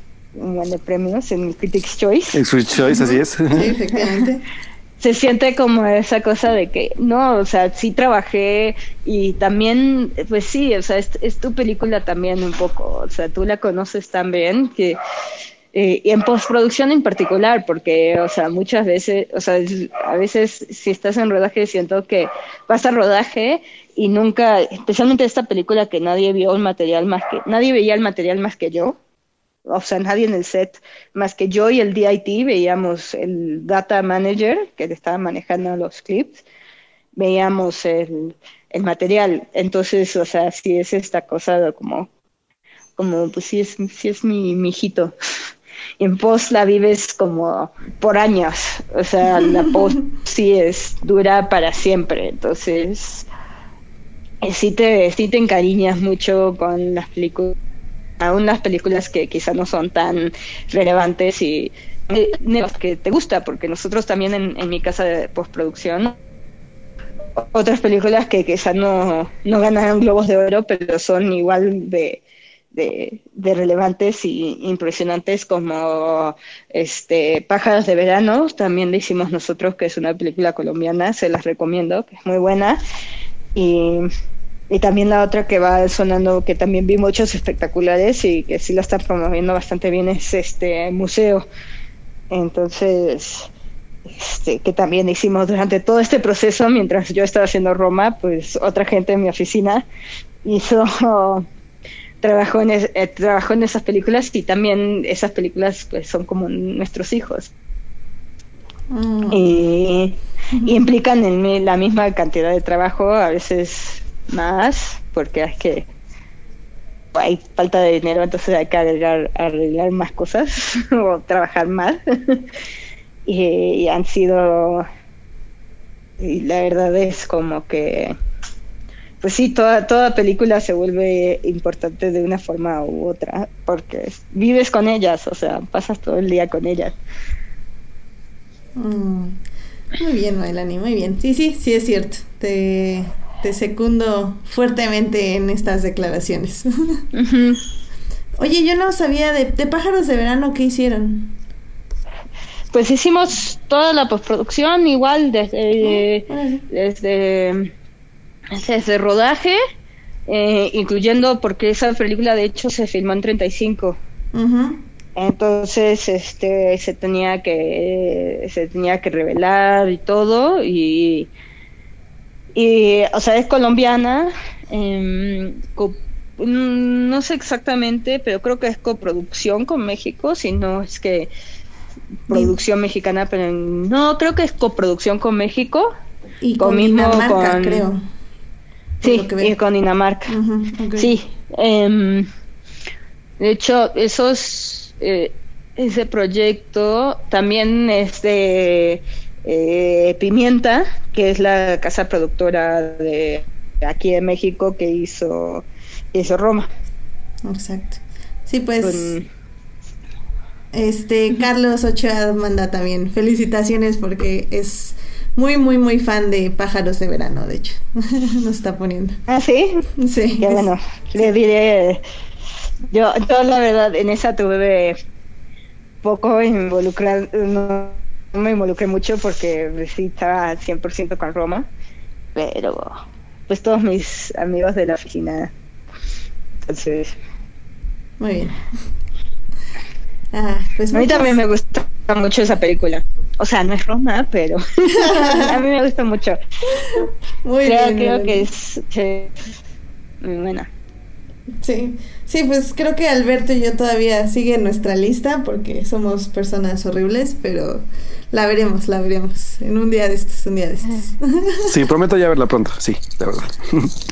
Wow, Melanie, pues en serio muchísimas gracias por acompañarnos. La verdad es que eh, habíamos hablado un poco contigo de que queríamos tal vez discutir otros temas, pero híjole, ya, ya estamos casi llegando al final del programa. Y la verdad es que no. Sí, no, y, no me arrepiento porque estuvo muy, muy, muy, muy interesante, la verdad. Sí, te digo, cuando, cuando me, me invitaste al programa dije, ah, pues yo puedo hablar de, Roma por horas, pues es lo que bebía, entonces no está tan difícil. y se este, nota. Pero qué mal, porque me dijiste que íbamos a hablar de una película y la fui a ver y todo. ¿Cuál, cuál, cuál fuiste a ver? Fui a ver este Vox Lux. Ah, mira, pues Alberto la fue a ver. Vale la pena que la haya visto ahí entonces. Entonces, bien, ¿qué les parece? Eh, al menos de que tengas algo más que añadir de Roma, nos podemos ir rápido a nuestra sección de cine. ok, rápido. bueno, rápido, 15, 20 minutos, media hora. Nunca sabemos. Este programa tratamos de que dure algo, pero siempre fallamos. Siempre fallamos. bueno, pues. Este, bueno, pues sí, Sale, muchas gracias. Va, entonces mira, vámonos a nuestra sección de cine. Vámonos. Vámonos. Películas. Cine. Cartelera comercial en Fornex. Muy bien, Alberto, pues esta sección es tuya y de Melanie. Pues muy bien, vamos a hacer rápido un resumen de, de lo que es Vox Lux, que es la nueva película eh, protagonizada por Natalie Portman, que de hecho yo me perdí en el, en el Festival de Cine de Morelia porque estuvo en pocas funciones, pero ya por fin la pude ver porque la verdad es que traía muchas ganas de verla. Y bueno, pues la película está dirigida por Brady Corbett este, y protagonizada por Natalie Portman, Rafi Cassidy y Jude Law. Eh, también nos acompañan por ahí la actuación de Stacy Martin y pues bueno, hay otros actores ahí importantes y también una narración de eh, William Dafoe para apoyar a la parte pues de la narrativa de la película. Y pues bueno, ¿de qué va la película? La película nos cuenta la historia de Celeste, que es una, pues empieza como a contarnos desde pues su parte que es como la parte narrativa de que ella es pues una chica muy talentosa y que pues por un suceso un poco trágico que no les quiero contar porque la verdad es que es un, es un, es un suceso relevante para la película, pero la verdad es que a mí me sorprendió y quisiera como, como emitirlo para que cuando la vean también los, los, los sorprenda un poquito esa parte. Pero bueno, a partir de ahí nos empieza a contar pues toda la parte de la personalidad de ella, de su talento, de su círculo familiar y de cómo pues va descubriendo esta parte de, de, que quiere ser artista a final de cuentas, ¿no? A partir de este evento pues trágico que vive. Y de ahí pues nos pasamos a la parte narrativa de cómo va creciendo como artista y pues cómo llega a ser pues ya una artista consolidada y famosa para que pues también analicemos esta parte de, del proceso de ser una estrella, de lo que conlleva pues también esta parte de la crítica de la superficialidad del, del, del, del mundo del espectáculo, eh, de cómo afecta pues al personaje principal y a la gente que lo rodea. Y pues obviamente pues la actuación de Natalie Portman y por ahí también la verdad debo validar mucho la actuación de Rafi Cassidy, que es la versión joven de, del personaje de Celeste. Y que de hecho esta chica hace un personaje doble que no les voy a arruinar también quién es. Pero este, la verdad es que para mí fue como la gran estrella y pues primero que nada pues saber qué le pareció pues este a Melanie la película. Cuéntanos, Ah. Melanie, ¿qué te pareció la película? A ver, Alberto, dijiste que hace un personaje doble, entonces, eh, ¿sí es ella cuando ya está Natalie Portman de grande? Así es. ¿Es la Ajá, misma actriz? Es la misma actriz. Ah, con razón, yo estaba tan confundida. Sí, de hecho. Sí, es, es la Sí, porque es, dice, bueno, sí es- se parece un personaje buen. doble de, de Rafi Cassidy, así es. Ah, ah, ok. Sí, o sea, como la cuentas, siento que alguien, y es como, como, o sea, yo no sé nada de esta película. Dije, ah, sí, es la, es la película de Natalie Portman donde es una estrella de pop. O sea, hasta ahí llegué y dije, ok, vamos a verla. Em, eh, te- tuve una sensación rara al terminarla. Creo que es, es una película que no sé si a veces siento que está tratando de hacer, como dices, una, una farsa o, o una, una crítica, pero de un lado como bastante... No es humorístico, porque es una película, es una película muy extraña. Yo sentí hecho. como... O sea, sí, cuando la explicas así, cuando la resumes, se parece una historia bastante eh, normal, pero la forma en que está contada y las cosas que, digamos, que cuenta, a veces es, sí, sí es, es como, es como muy particular. Deja, yo, yo cuando terminé dije, o sea, no sé si me gustó o no. Sí, tuve el mismo feel. O sea, tiene como, a veces trato, de- a veces siento que se la está como medio volando o tratando de ser pretencioso, pero creo que eso es como parte del show, un poco, como que sí la sentí a veces que lo estaba haciendo a propósito, como, ah, Sí, hay, Como hay un, este. hay un detalle que hay un detalle que a mí me llama la atención y que no sé si lo sentiste tú, que eh, hay como una película dividida, ¿sabes? Como la parte de la adolescencia como que se toma demasiado en serio el, el- el- sobre todo el suceso que, que pasa, porque es un suceso que detona la parte dramática de la película y una crítica obviamente al, a la parte como de cómo se exponen ese tipo de temáticas, no solamente en medio del espectáculo, sino como la teatralidad de eventos trágicos también que, ujú, que sí. son los que, que son los que ya afectan a futuro a- a- al personaje de Natalie Portman. Pero estos, se, como dices tú, se, se empiezan a diluir en, en partes un poco más como de cliché del, del mundo del espectáculo y un poco también a un drama un poco más como de farsa, como, como dices tú. Sí, sí, yo te puedo, o sea, sí sentí eso, pero a la misma vez, o sea, creo que lo que, o sea, creo que al final, en, digamos, en la segunda mitad, Natalie Portman se, se lleva a la película, o sea, agarra y le dieron la película y ella la agarra y la saca volando con unos monólogos que son, o, sea, realmente te deja, o sea, a mí me dejaban un poquito con la boca abierta lo bien que lo hace y, y también que el monólogo, o sea, eh, ¿cómo, se llama el director, dijiste? El director se llama eh, Brady Corbett. Brady Corbett. Creo que él hace un gran trabajo en como, como que deja que las escenas corran un poquito más de lo que quizá no deberían, porque deberían correr lo que tienen que correr, o sea, creo que es, un acierto, pero sí como que empiezas a sentirte un poquito incómodo. este, pero no es una incomodidad como como que he sentido con otras películas. Por eso siento que a veces digo, no sé si me gustó o no, porque no sé si no sé si estaba ahí con lo que el director quería hacer, o chance sí, porque si ese era, el, o sea, porque esa quizá es la, es la reacción que él quería generar con estos monólogos de Natalie Portman que ella se, se los lleva como sin nada. Y Sí, de, de, hecho, ¿sabes qué me costó a mí un poco de trabajo hacer? Eh, este salto de, de, Es que es muy raro porque la definición del personaje de joven de, de que, que hace Riffy Cassidy Hubo, exactamente, creo que también tú tuviste el mismo problema que yo. Cuando hace el salto a la parte adulta de Natalie Portman es un cambio de personalidad muy radical, que a mí me costó trabajo como, como adaptarme a él. Y cuando veo la reaparición de Riffy Cassidy, estoy viendo al mismo personaje sin cambio alguno. Entonces es como de, es que esta personalidad era la tuya de joven, pero ahora eres una persona descarrilada. Entonces fue como conectar estos puntos, ¿sabes? Y que Natalie tiene que hacer como también un poco de uso de la sobreactuación para generar este como, como, ¿cómo decirlo? Como, como la parte como de antipatía con el, con el público, porque eso es lo que buscan lograr, como hacer un personaje que, que se descarriló y que ahora no tiene rumbo a pesar de lo que vivió, entonces como de, ah, pero al final de cuentas sí, eh, yo, yo concuerdo en lo que dices, la parte sobre todo final de, de, de la parte de después del, del, de, la, de la mega fiesta antes del show, todos los diálogos que se avientan son bastante intensos, entonces es como, Wow, y, y, al final de cuentas sabemos que Natalie Portman es mucho de prestarse al, a la parte dramática de esa forma, que es como entregarse al personaje muy fuerte, o sea, digo, lo hemos visto en Black Swan, este, también lo vimos en, en, en, la, forma en que actúa, que es un poco más contenida, pero también igual de intensa como en, como en Jackie, por ejemplo, ¿no?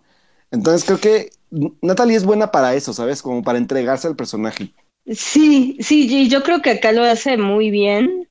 Este este, y creo que estoy de acuerdo contigo donde es eso de que si de repente saltamos y es como, ah, sí, ah, bueno, ahora son 20 años después y de repente eh, estás con un personaje sumamente cambiado y de cierta manera te cuentan como, como un poco por qué, pero la forma en que te lo cuentan sí me pareció interesante, como que nunca te dicen como qué pasó, o sea, la, la parte uno, por como decirlo, como que termina en un lugar muy eh, extraño, por decirlo así, o sea, termina como en, en, la nada y, y, después es como, ah, de repente son 20 años después y pasaron un montón de cosas y te lo van como como medio haciendo entender sí, un poco. De, hecho, este problema que, que, también fue como uno de los que le encontré también, esta parte del narrador, que es como el, como el recurso para contarte cosas que a lo mejor no te quiere contar porque para a lo mejor para él no son relevantes, más allá de más cómo actúa en consecuencia a, a cómo fue el acto en sí.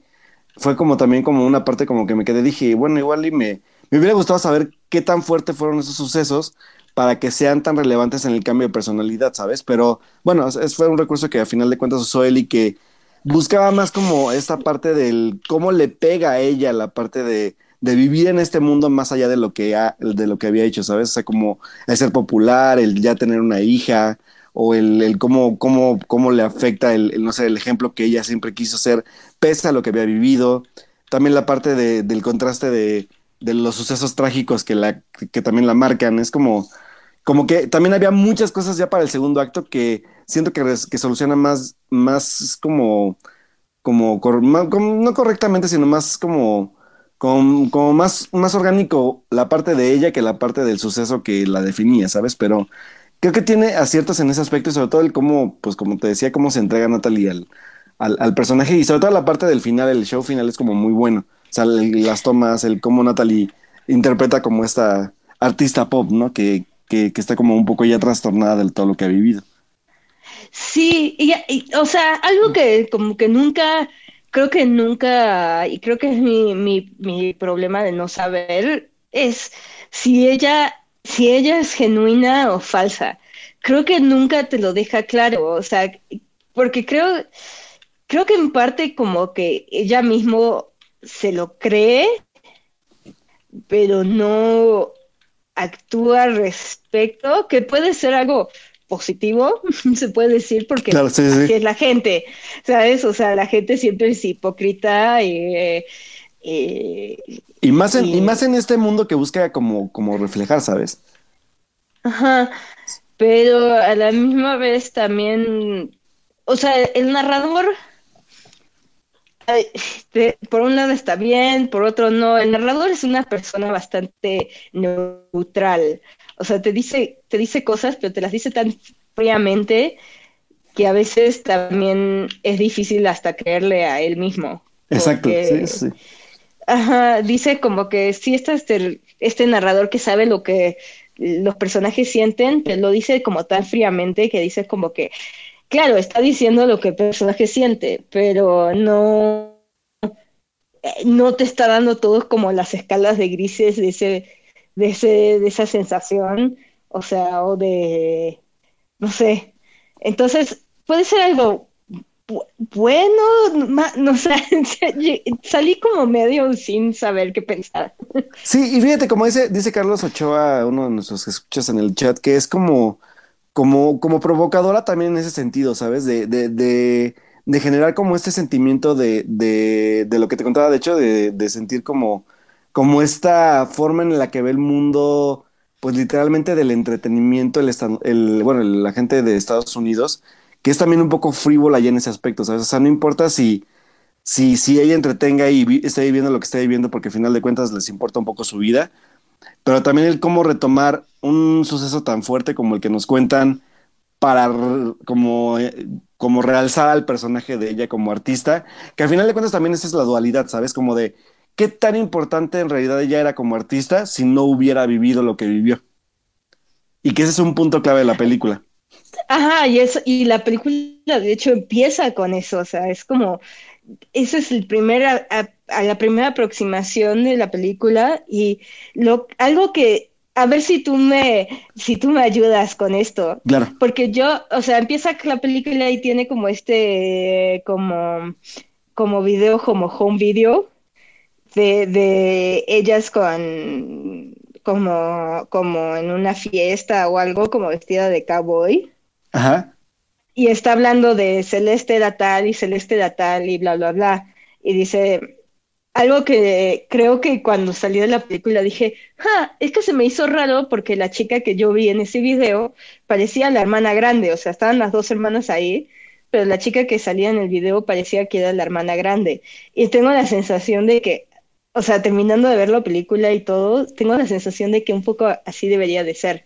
Como que la que estaba en, en primer plano y la que tenía como este atracción o lo que sea era la hermana grande, porque siempre durante la película repiten eso varias veces, pero por un evento, por una cosa del destino o por una cosa de, bueno, no le quiero decir suerte, porque... Sí, exacto.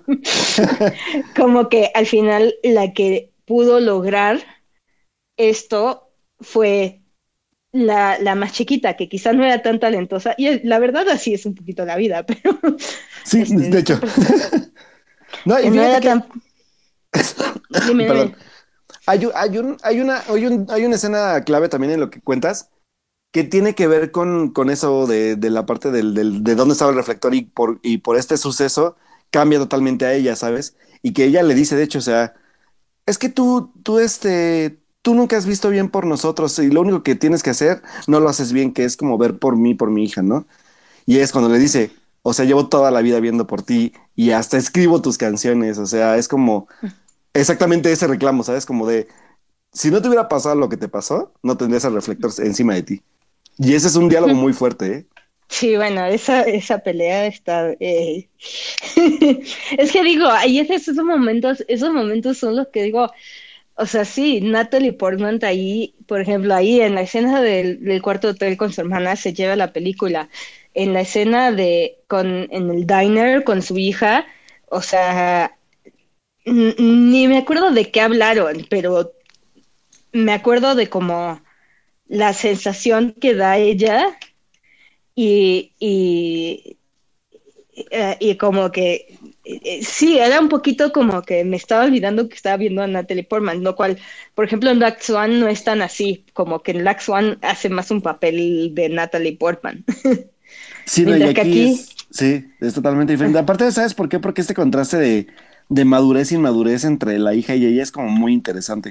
Eh, Sí, y ahí también, o sea, lo, ves, ahí es donde también entró el, el narrador, y ahí es como con, la sensación de la hija, como las hemos, como que hij- la hija como que nunca realmente las expresa, pero también no me gustaría que las exprese abiertamente porque creo que la vida también no es así, o sea, en, en una situación como la que está la hija, pues nunca le va a decir lo que realmente siente esa niña a su mamá, porque Claro. su mamá es un poquito como su ídolo, pero también su, su Pues su tormento, su tormento, literal. Literal, entonces como que es eso de que no puede, no va, pero ahí entra el narrador diciendo, ah, pues esta chica eh, se sentía así y hizo esto porque bla, bla, bla, bla, bla, y dices, "Oh, oh, ok, pero eh, no sé. Es, es- es- No. es una película que, que yo, que, que, por ejemplo, yo la, yo la clasifiqué como, como una película con muchas buenas ideas, pero también hay decisiones que a lo mejor no me gustaron tanto que te digo que, por ejemplo, el, el- el narrador me gusta a veces y a veces no. Sí, yo también tengo esa sensación de que tiene muchas buenas ideas, pero nunca llega a como ser espectacular. Exacto. Es, es Este, una película decir- que, que transcurre, ¿sabes qué? También como, como que yo la siento muy cortada, ¿sabes? O sea, como que ahora sí que hablando un poco de edición, el, el- los cortes hacia, hacia las acciones de, del, del que nos guían a eso que están viviendo, o las, o las soluciona el narrador, o se solucionan de forma como muy, muy, muy, muy como abrupta, ¿sabes? Fue como lo que dije, ah, ok. O sea, por ejemplo, la parte ya del- de la parte final ya hacia el show, como que el corte hacia el último acto es como de, ah, bueno, pues está pasando esto, pero pues ya, está bien y ya va a ser su show y se acabó, ¿no? Es como, Y después, chistoso. este, corte y créditos. Ajá, chistoso porque incluso una, unas chavas que estaban atrás de mí fue como de, ¿ya? ¿Ya se acabó? Y yo también me quedé así como, sí, ya se acabó. Eh, Sí, tiene esa sensación de que, ah, ok, entonces se acabó, se acaba como medio en el, en el clímax, por decirlo así. Exactamente, sí. Este, Es un ritmo raro, ¿sabes? Fue como una, una sensación rara de ritmo. Porque, de hecho, el, el ritmo para mí al inicio fue muy bueno. O sea, fue como de. Yo, yo no esperaba como el, que empezara la película así, de hecho. Siento que incluso la parte mejor lograda narrativamente para mí es más la de ella de joven que la, que la de ella ya de artista. Y que de hecho es la que se me hace como la más, la bueno, más complicada, no, sino la más como, como extraña para mí. Porque toda la parte de ella joven es bastante fluida y es bastante como también muy bien llevada por esta chica, por, por Casey, que es, que es una gran actuación también y que de hecho le ayuda mucho también a Natalie en la parte de, ya cuando ella es grande, en, su otro papel se podría decir. sí, yo tengo una teoría de por qué lo sientes así. O sea, creo que es una de esas teorías que digo, pues es que es una película rara. Es que siento que la, o sea, la primera parte, o sea, literal creo que está, no, tendría que ver bien los tiempos, pero literal siento que está partida a la mitad, así como que son 100 minutos y en el minuto 50 cortamos a como la segunda parte. Siento, me dio esa sensación. Sí, exacto. No sé, no sé si es cierto, no sé si la primera parte es más larga, este, pero si piensas bien, la primera parte transcurre en como un año o dos, mientras que la segunda parte transcurre en un día. En un día, es un día, de hecho, ¿no? Creo que es un, creo que es un día y medio. Este, como que está el, el, día que empieza eh, y después está como el día que tiene la presentación, que se despiertan de su, bueno, de su fiesta. Este, de su fiesta. O... Entonces siento que es como un día, un día y medio. Este, y entonces quizá es ese cambio de ritmo. Entonces la segunda mitad son nada más como, realmente son, son como pocas escenas muy largas, mientras que la primera mitad son muchas escenas más cortas. Y, y yo pensé que iba a regresar, o sea, que iba a regresar más a lo que había sucedido en esas primeras semanas pero... Pero no lo hace, ¿eh? No. lo hace hasta como el mero final con el narrador. Sí, y, es lo que te digo, o sea, por ejemplo, también el, el, el, el cómo justificar el, la parte del cambio de personalidad también es como de, mm, vaya, o sea, sí, eh, comprendo la, el uso del narrador, pero eh, también dije, bueno, o sea, no sé qué tanta relevancia tenía saber que por eso era su cambio de personalidad o simplemente era explorar más bien la decadencia de el personaje. Sí, porque la verdad, o sea, eso es algo que yo interpreté.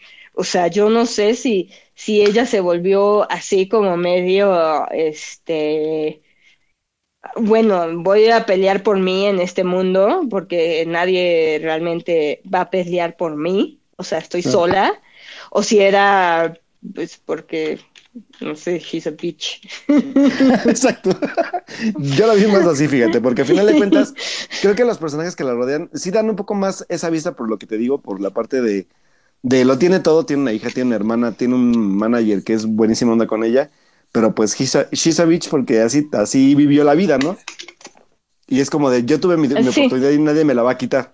Eso también es como es, una, es una justificación válida para el personaje es una película bastante abierta a interpretaciones, porque, o sea, lo que a mí me dejó como medio raro fue de que yo sí la sentí un poco, eh, es que no me gusta decirle así las películas, porque hay gente que también como que es este, dice que Roma sufre de lo mismo.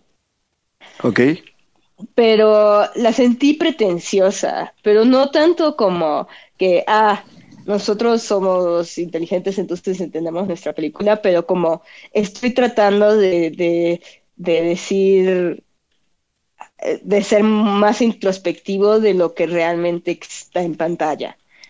Sí, ¿sabes por qué? Sobre todo por la parte de la temática de la violencia, que creo que es un buen punto de partida, pero no para desarrollarse del todo. o sea, como que estaba ahí y no supo qué hacer con él. Y ese es como el tema más pretencioso para mí, porque fue como de, es que todo parte de, de los sucesos como trágicos y de cómo te golpean a ti como persona, pero después ya no lo veo desarrollado. Se, queda, se me queda a medias ese, ese discurso, por ejemplo. Eh, sí, yo no lo sentí como tan importante y es un poco, este, Ajá, no, no, no lo sentí como tan importante dentro de todo el esquema de, de, la película. O sea, llega un punto, creo que en la película, de que especialmente ya en la segunda mitad, donde te olvidas que, ah, sí, así empezó todo, ¿no? Pero, pero ojo, porque el director, eh, bueno, el guion, eh, los guionistas y el director saben que sí es importante porque retoman un suceso similar después. O sea, sí, sí había importancia dentro del mismo, pero para mí ese fue eso, como de retomar el tema, fue como de, ah, es que en sí esto era como el origen del todo, pero se nos olvidó que era eso y hay que retomarlo de otra forma, ¿sabes? Y fue como de, uh, pero ya no me convence tu, teoría, ¿sabes? Uh, ajá, porque ya estaba, yo, ya estaba en otro, yo, ya, estaba como en otro canal que la parte de ya de ya como más, pues ya más consolidada como artista y volverla a retomar fue como de, uh, no sé si funciona ya como tú querías que funcionara, ¿sabes? O sea, como que ya pasó el tiempo de ese tema. O sea, ajá, eh, y, o sea, no sé si con eso estaban diciendo como que te vuelves lo que tanto odiabas. Ándale. O algo así. Sí. Este, pero sí, no está, no está ahí al full, creo. O sea, sí no está ahí como tan, no sé, no, no. Sí, sí tengo cosas que digerir en la película, e, ese tema era como el último. Entonces, ahí sí no sé si lograron lo que ellos querían demostrar o querían de, el tema de que, que, querían tratar, que no era tanto de eh, el espectáculo, sino de esto de la violencia, el espectáculo de la violencia, lo que sea. Creo que, o sea, creo que ahí es donde yo digo, ah, bueno, estás tratando de ser más profundo de lo que realmente estás siendo. Exacto. Exactamente. Sí, totalmente de acuerdo. Totalmente de acuerdo. Pero como digo, o sea, no me gusta decirle a las películas pretenciosas porque pues, a Roma le dicen pretenciosa cada uno. Que así ya, cada, cada, rato la escucho. No, y fíjate que yo siempre he creído que, sobre todo en el uso de esa palabra, para mí, creo que todo el cine es pretencioso, ¿sabes? O sea, creo que decir pretencioso ya es como pecar de, de como de, ¿cómo decirlo? Como de, de pretencioso literalmente para, para, para, para definir una película. ¿Sabes? Creo que toda, toda película tiene su pretensión y quiere hablar de algo. Más bien la cosa es de qué forma o de qué estilo lo hace y pues cada quien ya lo verá de diferente forma. Sí, o sea, creo que sí, que sí, es eh, que, que, el problema que yo quizá, quizá le pegaste mismo al problema que, que yo tuve con la película, de que quizá no, no entendí lo que me querían decir o, o no entendí cómo, cómo, cómo digerirla o, qué me... ajá, o sea, todo, como dices, toda película tiene sus metáforas y todas películas tienen sus, sus profundidades y quizá aquí lo, el problema era que no pude, no estaba en, en, su lenguaje. Pero, por ejemplo, yo la fui a ver con mi, con mi novio y a él le encantó, según lo que me dijo, le, le gustó mucho y le gustó como al final regresa a contar el narrador de eso y como que de medio te, te, lo explica pero no siendo este... como demasiado bueno es demasiado como abierta la explicación para que como dices no al final de cuentas estas interpretaciones que que a veces buscamos nosotros también y como que le damos al final de cuentas a la cinta.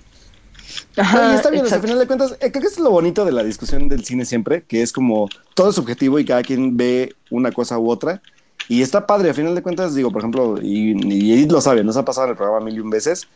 Eh, son pocas las veces que de hecho coincidimos, pero siempre es divertido y, interesante ver como diferentes puntos de vista, porque también, por ejemplo, la gente que nos escucha que ya la vio o que no la ha visto, pues también puede animarse pues a, ir a hacer también esta conexión de debate en la película. Digo, por ejemplo, en, el chat Carlos, Carlos Ochoa nos dice que, que, él, que él cree que sí está ahí el discurso de la violencia y la cultura pop, pero que no logra para él como unir los puntos que busca a veces y que no lo convenció del todo, por ejemplo, eso. Entonces, como, como también ir buscándole algunas cosas que, por ejemplo, yo, le encontré muchas cosas padres, pero otras que no. Y así como, por ejemplo, no sé, si tu novia encontró cosas más, más que sí le convenció más bien la narrativa que dices, pues es también es, es validísimo. O sea, creo que está, eso es lo que provoca la película, así.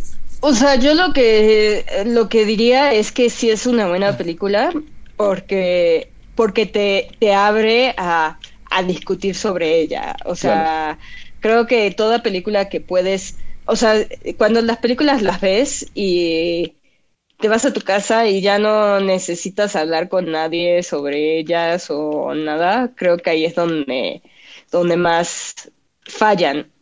O sea, las películas interesantes son las que puedes, puedes discutir eh, por la historia, por lo que sucedió o mismo, como dices, por las interpretaciones o las metáforas. O sea, creo que es, se, se, se, tiene que ver, o sea, es una película que se tiene que ver porque te puede gustar o no y esa cosa ya es, ya entra en el rango de gustos.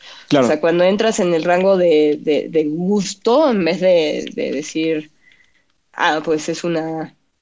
o sea, cuando hay seguridad, entonces ahí sí no vale la pena la película, pero cuando cuando ya puedes decir, pues me gustó, quizá no es para mí, pero ahí es donde creo que las películas se vuelven interesantes. Exacto, y que no, y que, que aparte que no, o sea, porque los hay, o sea, hay películas que entras, las ves y se te olvidaron a la, a la hora, ¿no? Y películas como esta, o por ejemplo incluso como Roma, que son películas que gustarán o no y hacen esta parte del debate, pero no dejan indiferente a la gente que la ve. Entonces eso también es como muy importante. Que no te deja indiferente. Así es. Y puede, o sea, no nada más en el cine de arte, o sea, también como en el cine popular, como le diríamos. Hay películas que sí invitan a, a quizá una, un análisis. Un análisis o un, ajá, o, un desarrollo más, más complejo. Como de las Jedi, por ejemplo. Ay, Edith. Ahí vas. Mención honoraria de Star Wars. Ahí vas, ahí vas. digo. Este. Pues, por ejemplo, ahorita ya con lo que dijimos, Edith, creo que la va a ver mañana. Eh, no, la voy. Mañana tengo que editar mm. este programa, pero yo creo que la voy a ver el jueves, porque sí tengo muchas ganas de verla y la tengo ahí al ladito en el cine Diana. Porque el miércoles sí quiero ver Suspiria, entonces que también mm. es una película que creo que está dejando mucho de mucho para hablar y mucho para discutir, entonces. Esa la vio mi jefe cuando fue a Venecia, porque yo no fui a Venecia, pero él sí.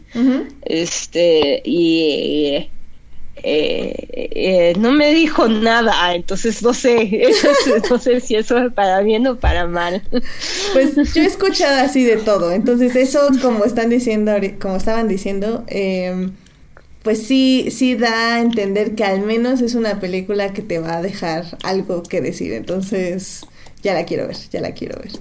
Y nada más para eh, decir, aquí en el chat igual este Carlos Ochano está diciendo que el director de Vox Lux, este Brady Corbett, eh, realmente no ha tenido muchos trabajos de dirección, han sido tres trabajos, incluyendo un corto. Eh, él era más actor y él, por ejemplo, actuó en la película esta de Funny Games, que fue el, el uh, remake. De Haneke. Ajá, el remake que Haneke hizo de sí mismo, que es muy buena, que deben de ver. Pero nos estaba recomendando eh, la otra película, el largometraje que hizo como director, que se llama The Childhood of a Leader. Eh, esta película, dice Carlos, que igual pueden entender como ahí su vena experimental y que le pareció muy muy interesante. Estábamos viendo que podía haber, que antes estaba en Netflix, pero la verdad es que ya la quitaron, ahorita yo ya lo chequé y pues ya valió. Pero pues ya saben, la pueden conseguir en sus, con sus dealers favoritos en el internet. Pero dice Carlos que nos la recomienda mucho también. ¿Cómo, cómo se llama? Eh, eh, la infancia de un líder. The, Childhood of a Leader. Ok. La veré, porque sí es, sí es interesante, no sé, te deja eso de que no, no me gustó, pero sí me interesó. no sé. Excelente, excelente. Pues es que eso, eso es lo que se necesita para que sea una buena película. Bueno, pues yo creo que con esto ya podemos terminar el programa. La verdad es que estuvo muy interesante su discusión y ya quiero escucharla ya con un poco más de contexto, es decir, después de ver la película. Por eso también no los quise interrumpir mucho. Pero la verdad se puso muy, muy buena esta conversación, Melanie. Espero que en algún futuro nos puedas acompañar en otro programa. Así que esta es tu casa, ya sabes, para discutir de lo que gustes, películas, series y libros, lo que gustes. Deberían tener, ya que es for nerds, deberían tener una sección de videojuegos. Ahí sí. Sí. La, la, solemos tener, pero es como muy esporádica porque a veces nuestro, nuestro más geek de videojuegos luego no, pues, no puede acompañarnos, pero prometemos que lo vamos a hacer ya más seguido, sobre todo porque este, tenemos como ahí un, un invitado siempre especial que es Melvin, que él es el que también le entra mucho al videojuego. Yo la verdad es que soy más nintendero, pero igual sí medio sé de algunas otras cosas, pero Melvin sí te la sabe de todas. Entonces, un día nos ponemos de acuerdo, invitamos a Melvin y pues también para platicar de videojuegos. ¿Cómo ves? Pues sale, porque si es, si es Melvin, Melvin, Edith, sí, Melvin, Melvin. conocemos si queremos. Ah, pues entonces lo conozco, estaría padre. Sí, ah, pues claro, sí. Justo iba a decirse, eso se pone bueno, eso se pone bueno. Sí, sí, sí. Sí, porque, porque sí es mi, o sea, cuando no estoy haciendo Roma, por lo general... Estás jugando algo. estoy jugando algo. Eso. Excelente, pues ya, vamos a armar algo, vamos a armar algo. Eh, muchísimas gracias. ¿Perdón? Muchas ahorita muchas pelis por ver todavía. Sí, no, ponerte al día, ponerte al día en las películas y en las series, que también sé que ahí estás viendo una que quiero ver y chance te invitamos una cuando la acabe, la de la de, de Amazon, la de Miss Marvelous Ay, ¿cómo ah, está buena. Ajá. Yo todavía no la, todavía tampoco no la he acabado. Voy en la segunda temporada. Y acaban de empezar la segunda temporada. Debo ir en capítulo 2 o 3. Entonces, este, pues sí, me da chance también para que la termine. Sí, no, no, yo la, yo la empiece porque no la he empezado. Pero sí, ya con todos los premios que ha tenido, sí. Sí, sí, sí. Me va a gustar. Lo presiento, lo presiento. Y ahora que tú me lo dices. Ah, porque lo que tú no sabes, Alberto, es que Melanie me fue una de las personas que me introdujo a Doctor Who, si no me equivoco. Oh, ya veo quién es una de las culpables. ¿Sí? Entonces. O sea, bueno, yo eh, cuando tú lo empezaste a ver, yo ya lo llevaba viendo. No, por eso tú me lo recomendaste. wow, ahora conozco a la responsable de la de mi, de mi amiga Juvier. sí. Pero, ¿sabes? Yo ya como que medio lo dejé de ver, ¿verdad? Ah, me cansé. Qué dolor, qué dolor.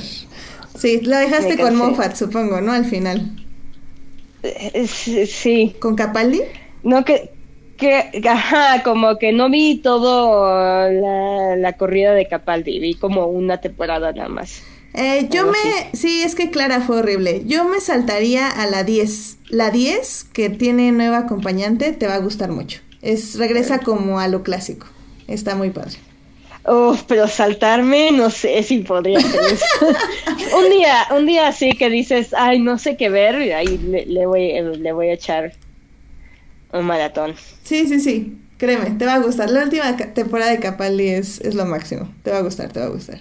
Bueno, pues muchas gracias Melanie por acompañarnos. Este, la verdad fue un honor tenerte aquí y fue súper interesante. A nuestro público le gustó muchísimo y pues como digo esperamos tenerte otra vez por aquí en los próximos meses. Perfecto, gracias Edith, gracias Alberto. Y pues muchísimas gracias a todos los que nos acompañaron en vivo en el chat. Estuvo este Carlos Ochoa que nos estuvo haciendo varias preguntas, este Jorge Arturo Aguilar, Julián García, también estuvo por ahí Uriel Botello, Joyce Kaufman, Monse, Juan Manuel Sánchez, ¿no? Ahora sí tuvimos cansa llena, este, Marcela sí, Salgado. Cañón, cañón. Eh, y creo que ya fueron los que estuvieron en vivo acompañándonos en el chat. También muchísimas gracias a quienes nos oyen durante la semana en Hearties y en iTunes y ahora también en Spotify, porque queremos que no nos pongan excusas y que nos puedan oír en donde más les acomode. Y pues estamos muy felices, así que Spotify chicos, ahí nos pueden escuchar también. Eh, ese este programa en específico estará disponible ahí a partir del miércoles en la noche. Y pues el próximo lunes a las 9.30 estaremos hablando probablemente, lo más seguro, casi se los juro, de Suspiria, porque tenemos que hablar de Suspiria. Claro. Aunque no la hemos visto, pero yo sé, lo siento que va a haber que hablar de Suspiria. Y también estoy planeando que tal vez voy a ver la de... Ah, ¿Cómo se llama? El, el, infiltrado de... ¿Cómo le pusieron aquí en México? Ay, me dijiste y se me olvidó el nombre. El infiltrado de... Ah, no me acuerdo, pero en inglés se llama... Ay, qué horror. ¿Por qué nos falla siempre esto, Alberto? Ay, no sé. Somos horribles, mira, todo. ¿Con quién es? Para que nos, con Adam Driver, claro. Ah, de la nueva película de Spike Lee, muchachos, que se llama eh, Black, Clansman. Eso, gracias, Melanie. Es que ya sabes que, mira, tanta profesionalidad con Melanie todo el programa y llegamos a este punto y no se puede. Toma. Aquí le pone a poner infiltrado del KK Clan. De KK Clan, así de KK Clan. y obviamente también vamos a tener que hablar de Glass. Porque se estrena Glass. Oye, tenemos mucho que hablar porque aparte yo también estoy prometiendo que voy a hablar de Dragon Ball el otro lunes también. Oh Dios, va a ser puro cine el próximo lunes. Seguramente. Así que váyanse apuntando su fin de semana. Glass, infiltrado del KKK Clan. y también pues vamos a estar este, tú que Tú que lo sabes todo, Edith, este Black Clansman sale este fin de semana. Sí, efectivamente. Efectivamente. Ah. De hecho, este fin de semana se estrena esa, se estrena Glass. También va a estar el remake de La Francesa de Amigos, que es el que actúa este ah, Cranston. Cero se me antoja, pero bueno. Cero se me antoja, pero también va a salir en salas de arte la de Gaspar Noé, la de Clímax. Clímax, es cierto. si son fans del director, que igual es un poco experimental su cine y no es para todos, pero si son fans del director o tienen curiosidad, pues ya saben, en salas de arte va a estar Clímax. El Morelia estuvo bastante bien recibida por varias gente que incluso no, no, no, gusta mucho el cine de Gaspar Noé, así que a mí me llama mucho la atención por eso, porque creo que es una película que, está gustando por lo que trata y por la parte también visual, entonces creo que también hay que verla. Y pues si quieren ir con la familia, pues también va a salir la del perrito, que se llama Mis huellas a casa. Ahí nos cuentan qué tal está. Para todos hay. Para todos, Este va a ser un buen fin de semana. Sí. Y va a salir, va a salir en salas, este, The Favorite. Eh, no, esa sale hasta, bueno, este fin de semana no, esa, esa sale ah. hasta el primero de febrero, va a salir en el puente largo. Pero sí llega. Sí, sí va a llegar. Pero sí llega, ok. Sí, sí llega. Sí, esa es la que, la que quiero ver con todas ansias. Ufa, yo también. yo también, yo también. Sí, apenas vi la de, de Lobster, la langosta, eh, que está en Netflix. Híjole, mm. qué, qué buena pelea, la verdad. Me encanta ese director, me encanta. Muy, muy increíble. Sí, de hecho, su primera película la vimos nosotras juntas. Y sí, claro. Éramos jóvenes. La de Tooth. Éramos jóvenes y jóvenes. Dogtooth. Porque bellas seguimos siendo. ¿Qué es esto? Dogtooth. Sí, Dogtooth. Sí, ¿cómo olvidarla, Dogtooth? A la friega, sí, es difícil de olvidar. Pero me han gustado más las que siguen, la verdad. Dogtooth fue complicada. Tal vez no estábamos preparadas para ver Doctor. hay, que, hay que volverla a ver, Melanie. Hay que volverla a ver. Es la única manera de saberlo. A ver. Eh. Ah, y también sí es cierto, Carlos nos avisa que se estrena Los Años Azules. También está en Cinépolis, Carlos, porque nos dice que está en la Cineteca, pero también va a ser ahí en Cinépolis. O bueno, el cine...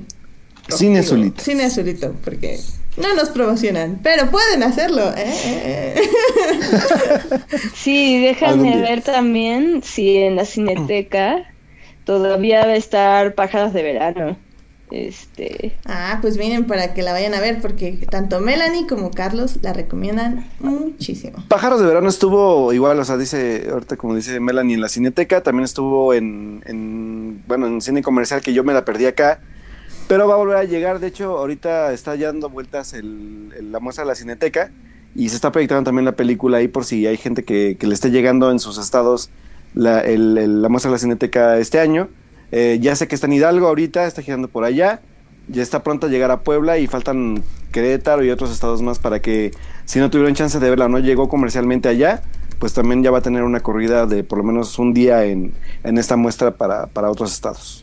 Muy bien, muy bien. Así que ya saben, la pueden agarrar si están por el sur de la ciudad en la Cineteca. Bueno, pues yo creo que eso es todo por hoy. Muchísimas gracias por escucharnos. Nos oímos el próximo lunes. Muchas gracias, Melanie. Gracias, Alberto.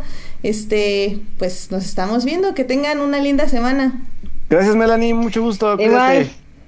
Muchas gracias por tenerme. Hasta luego. Bye. Bye. Bye.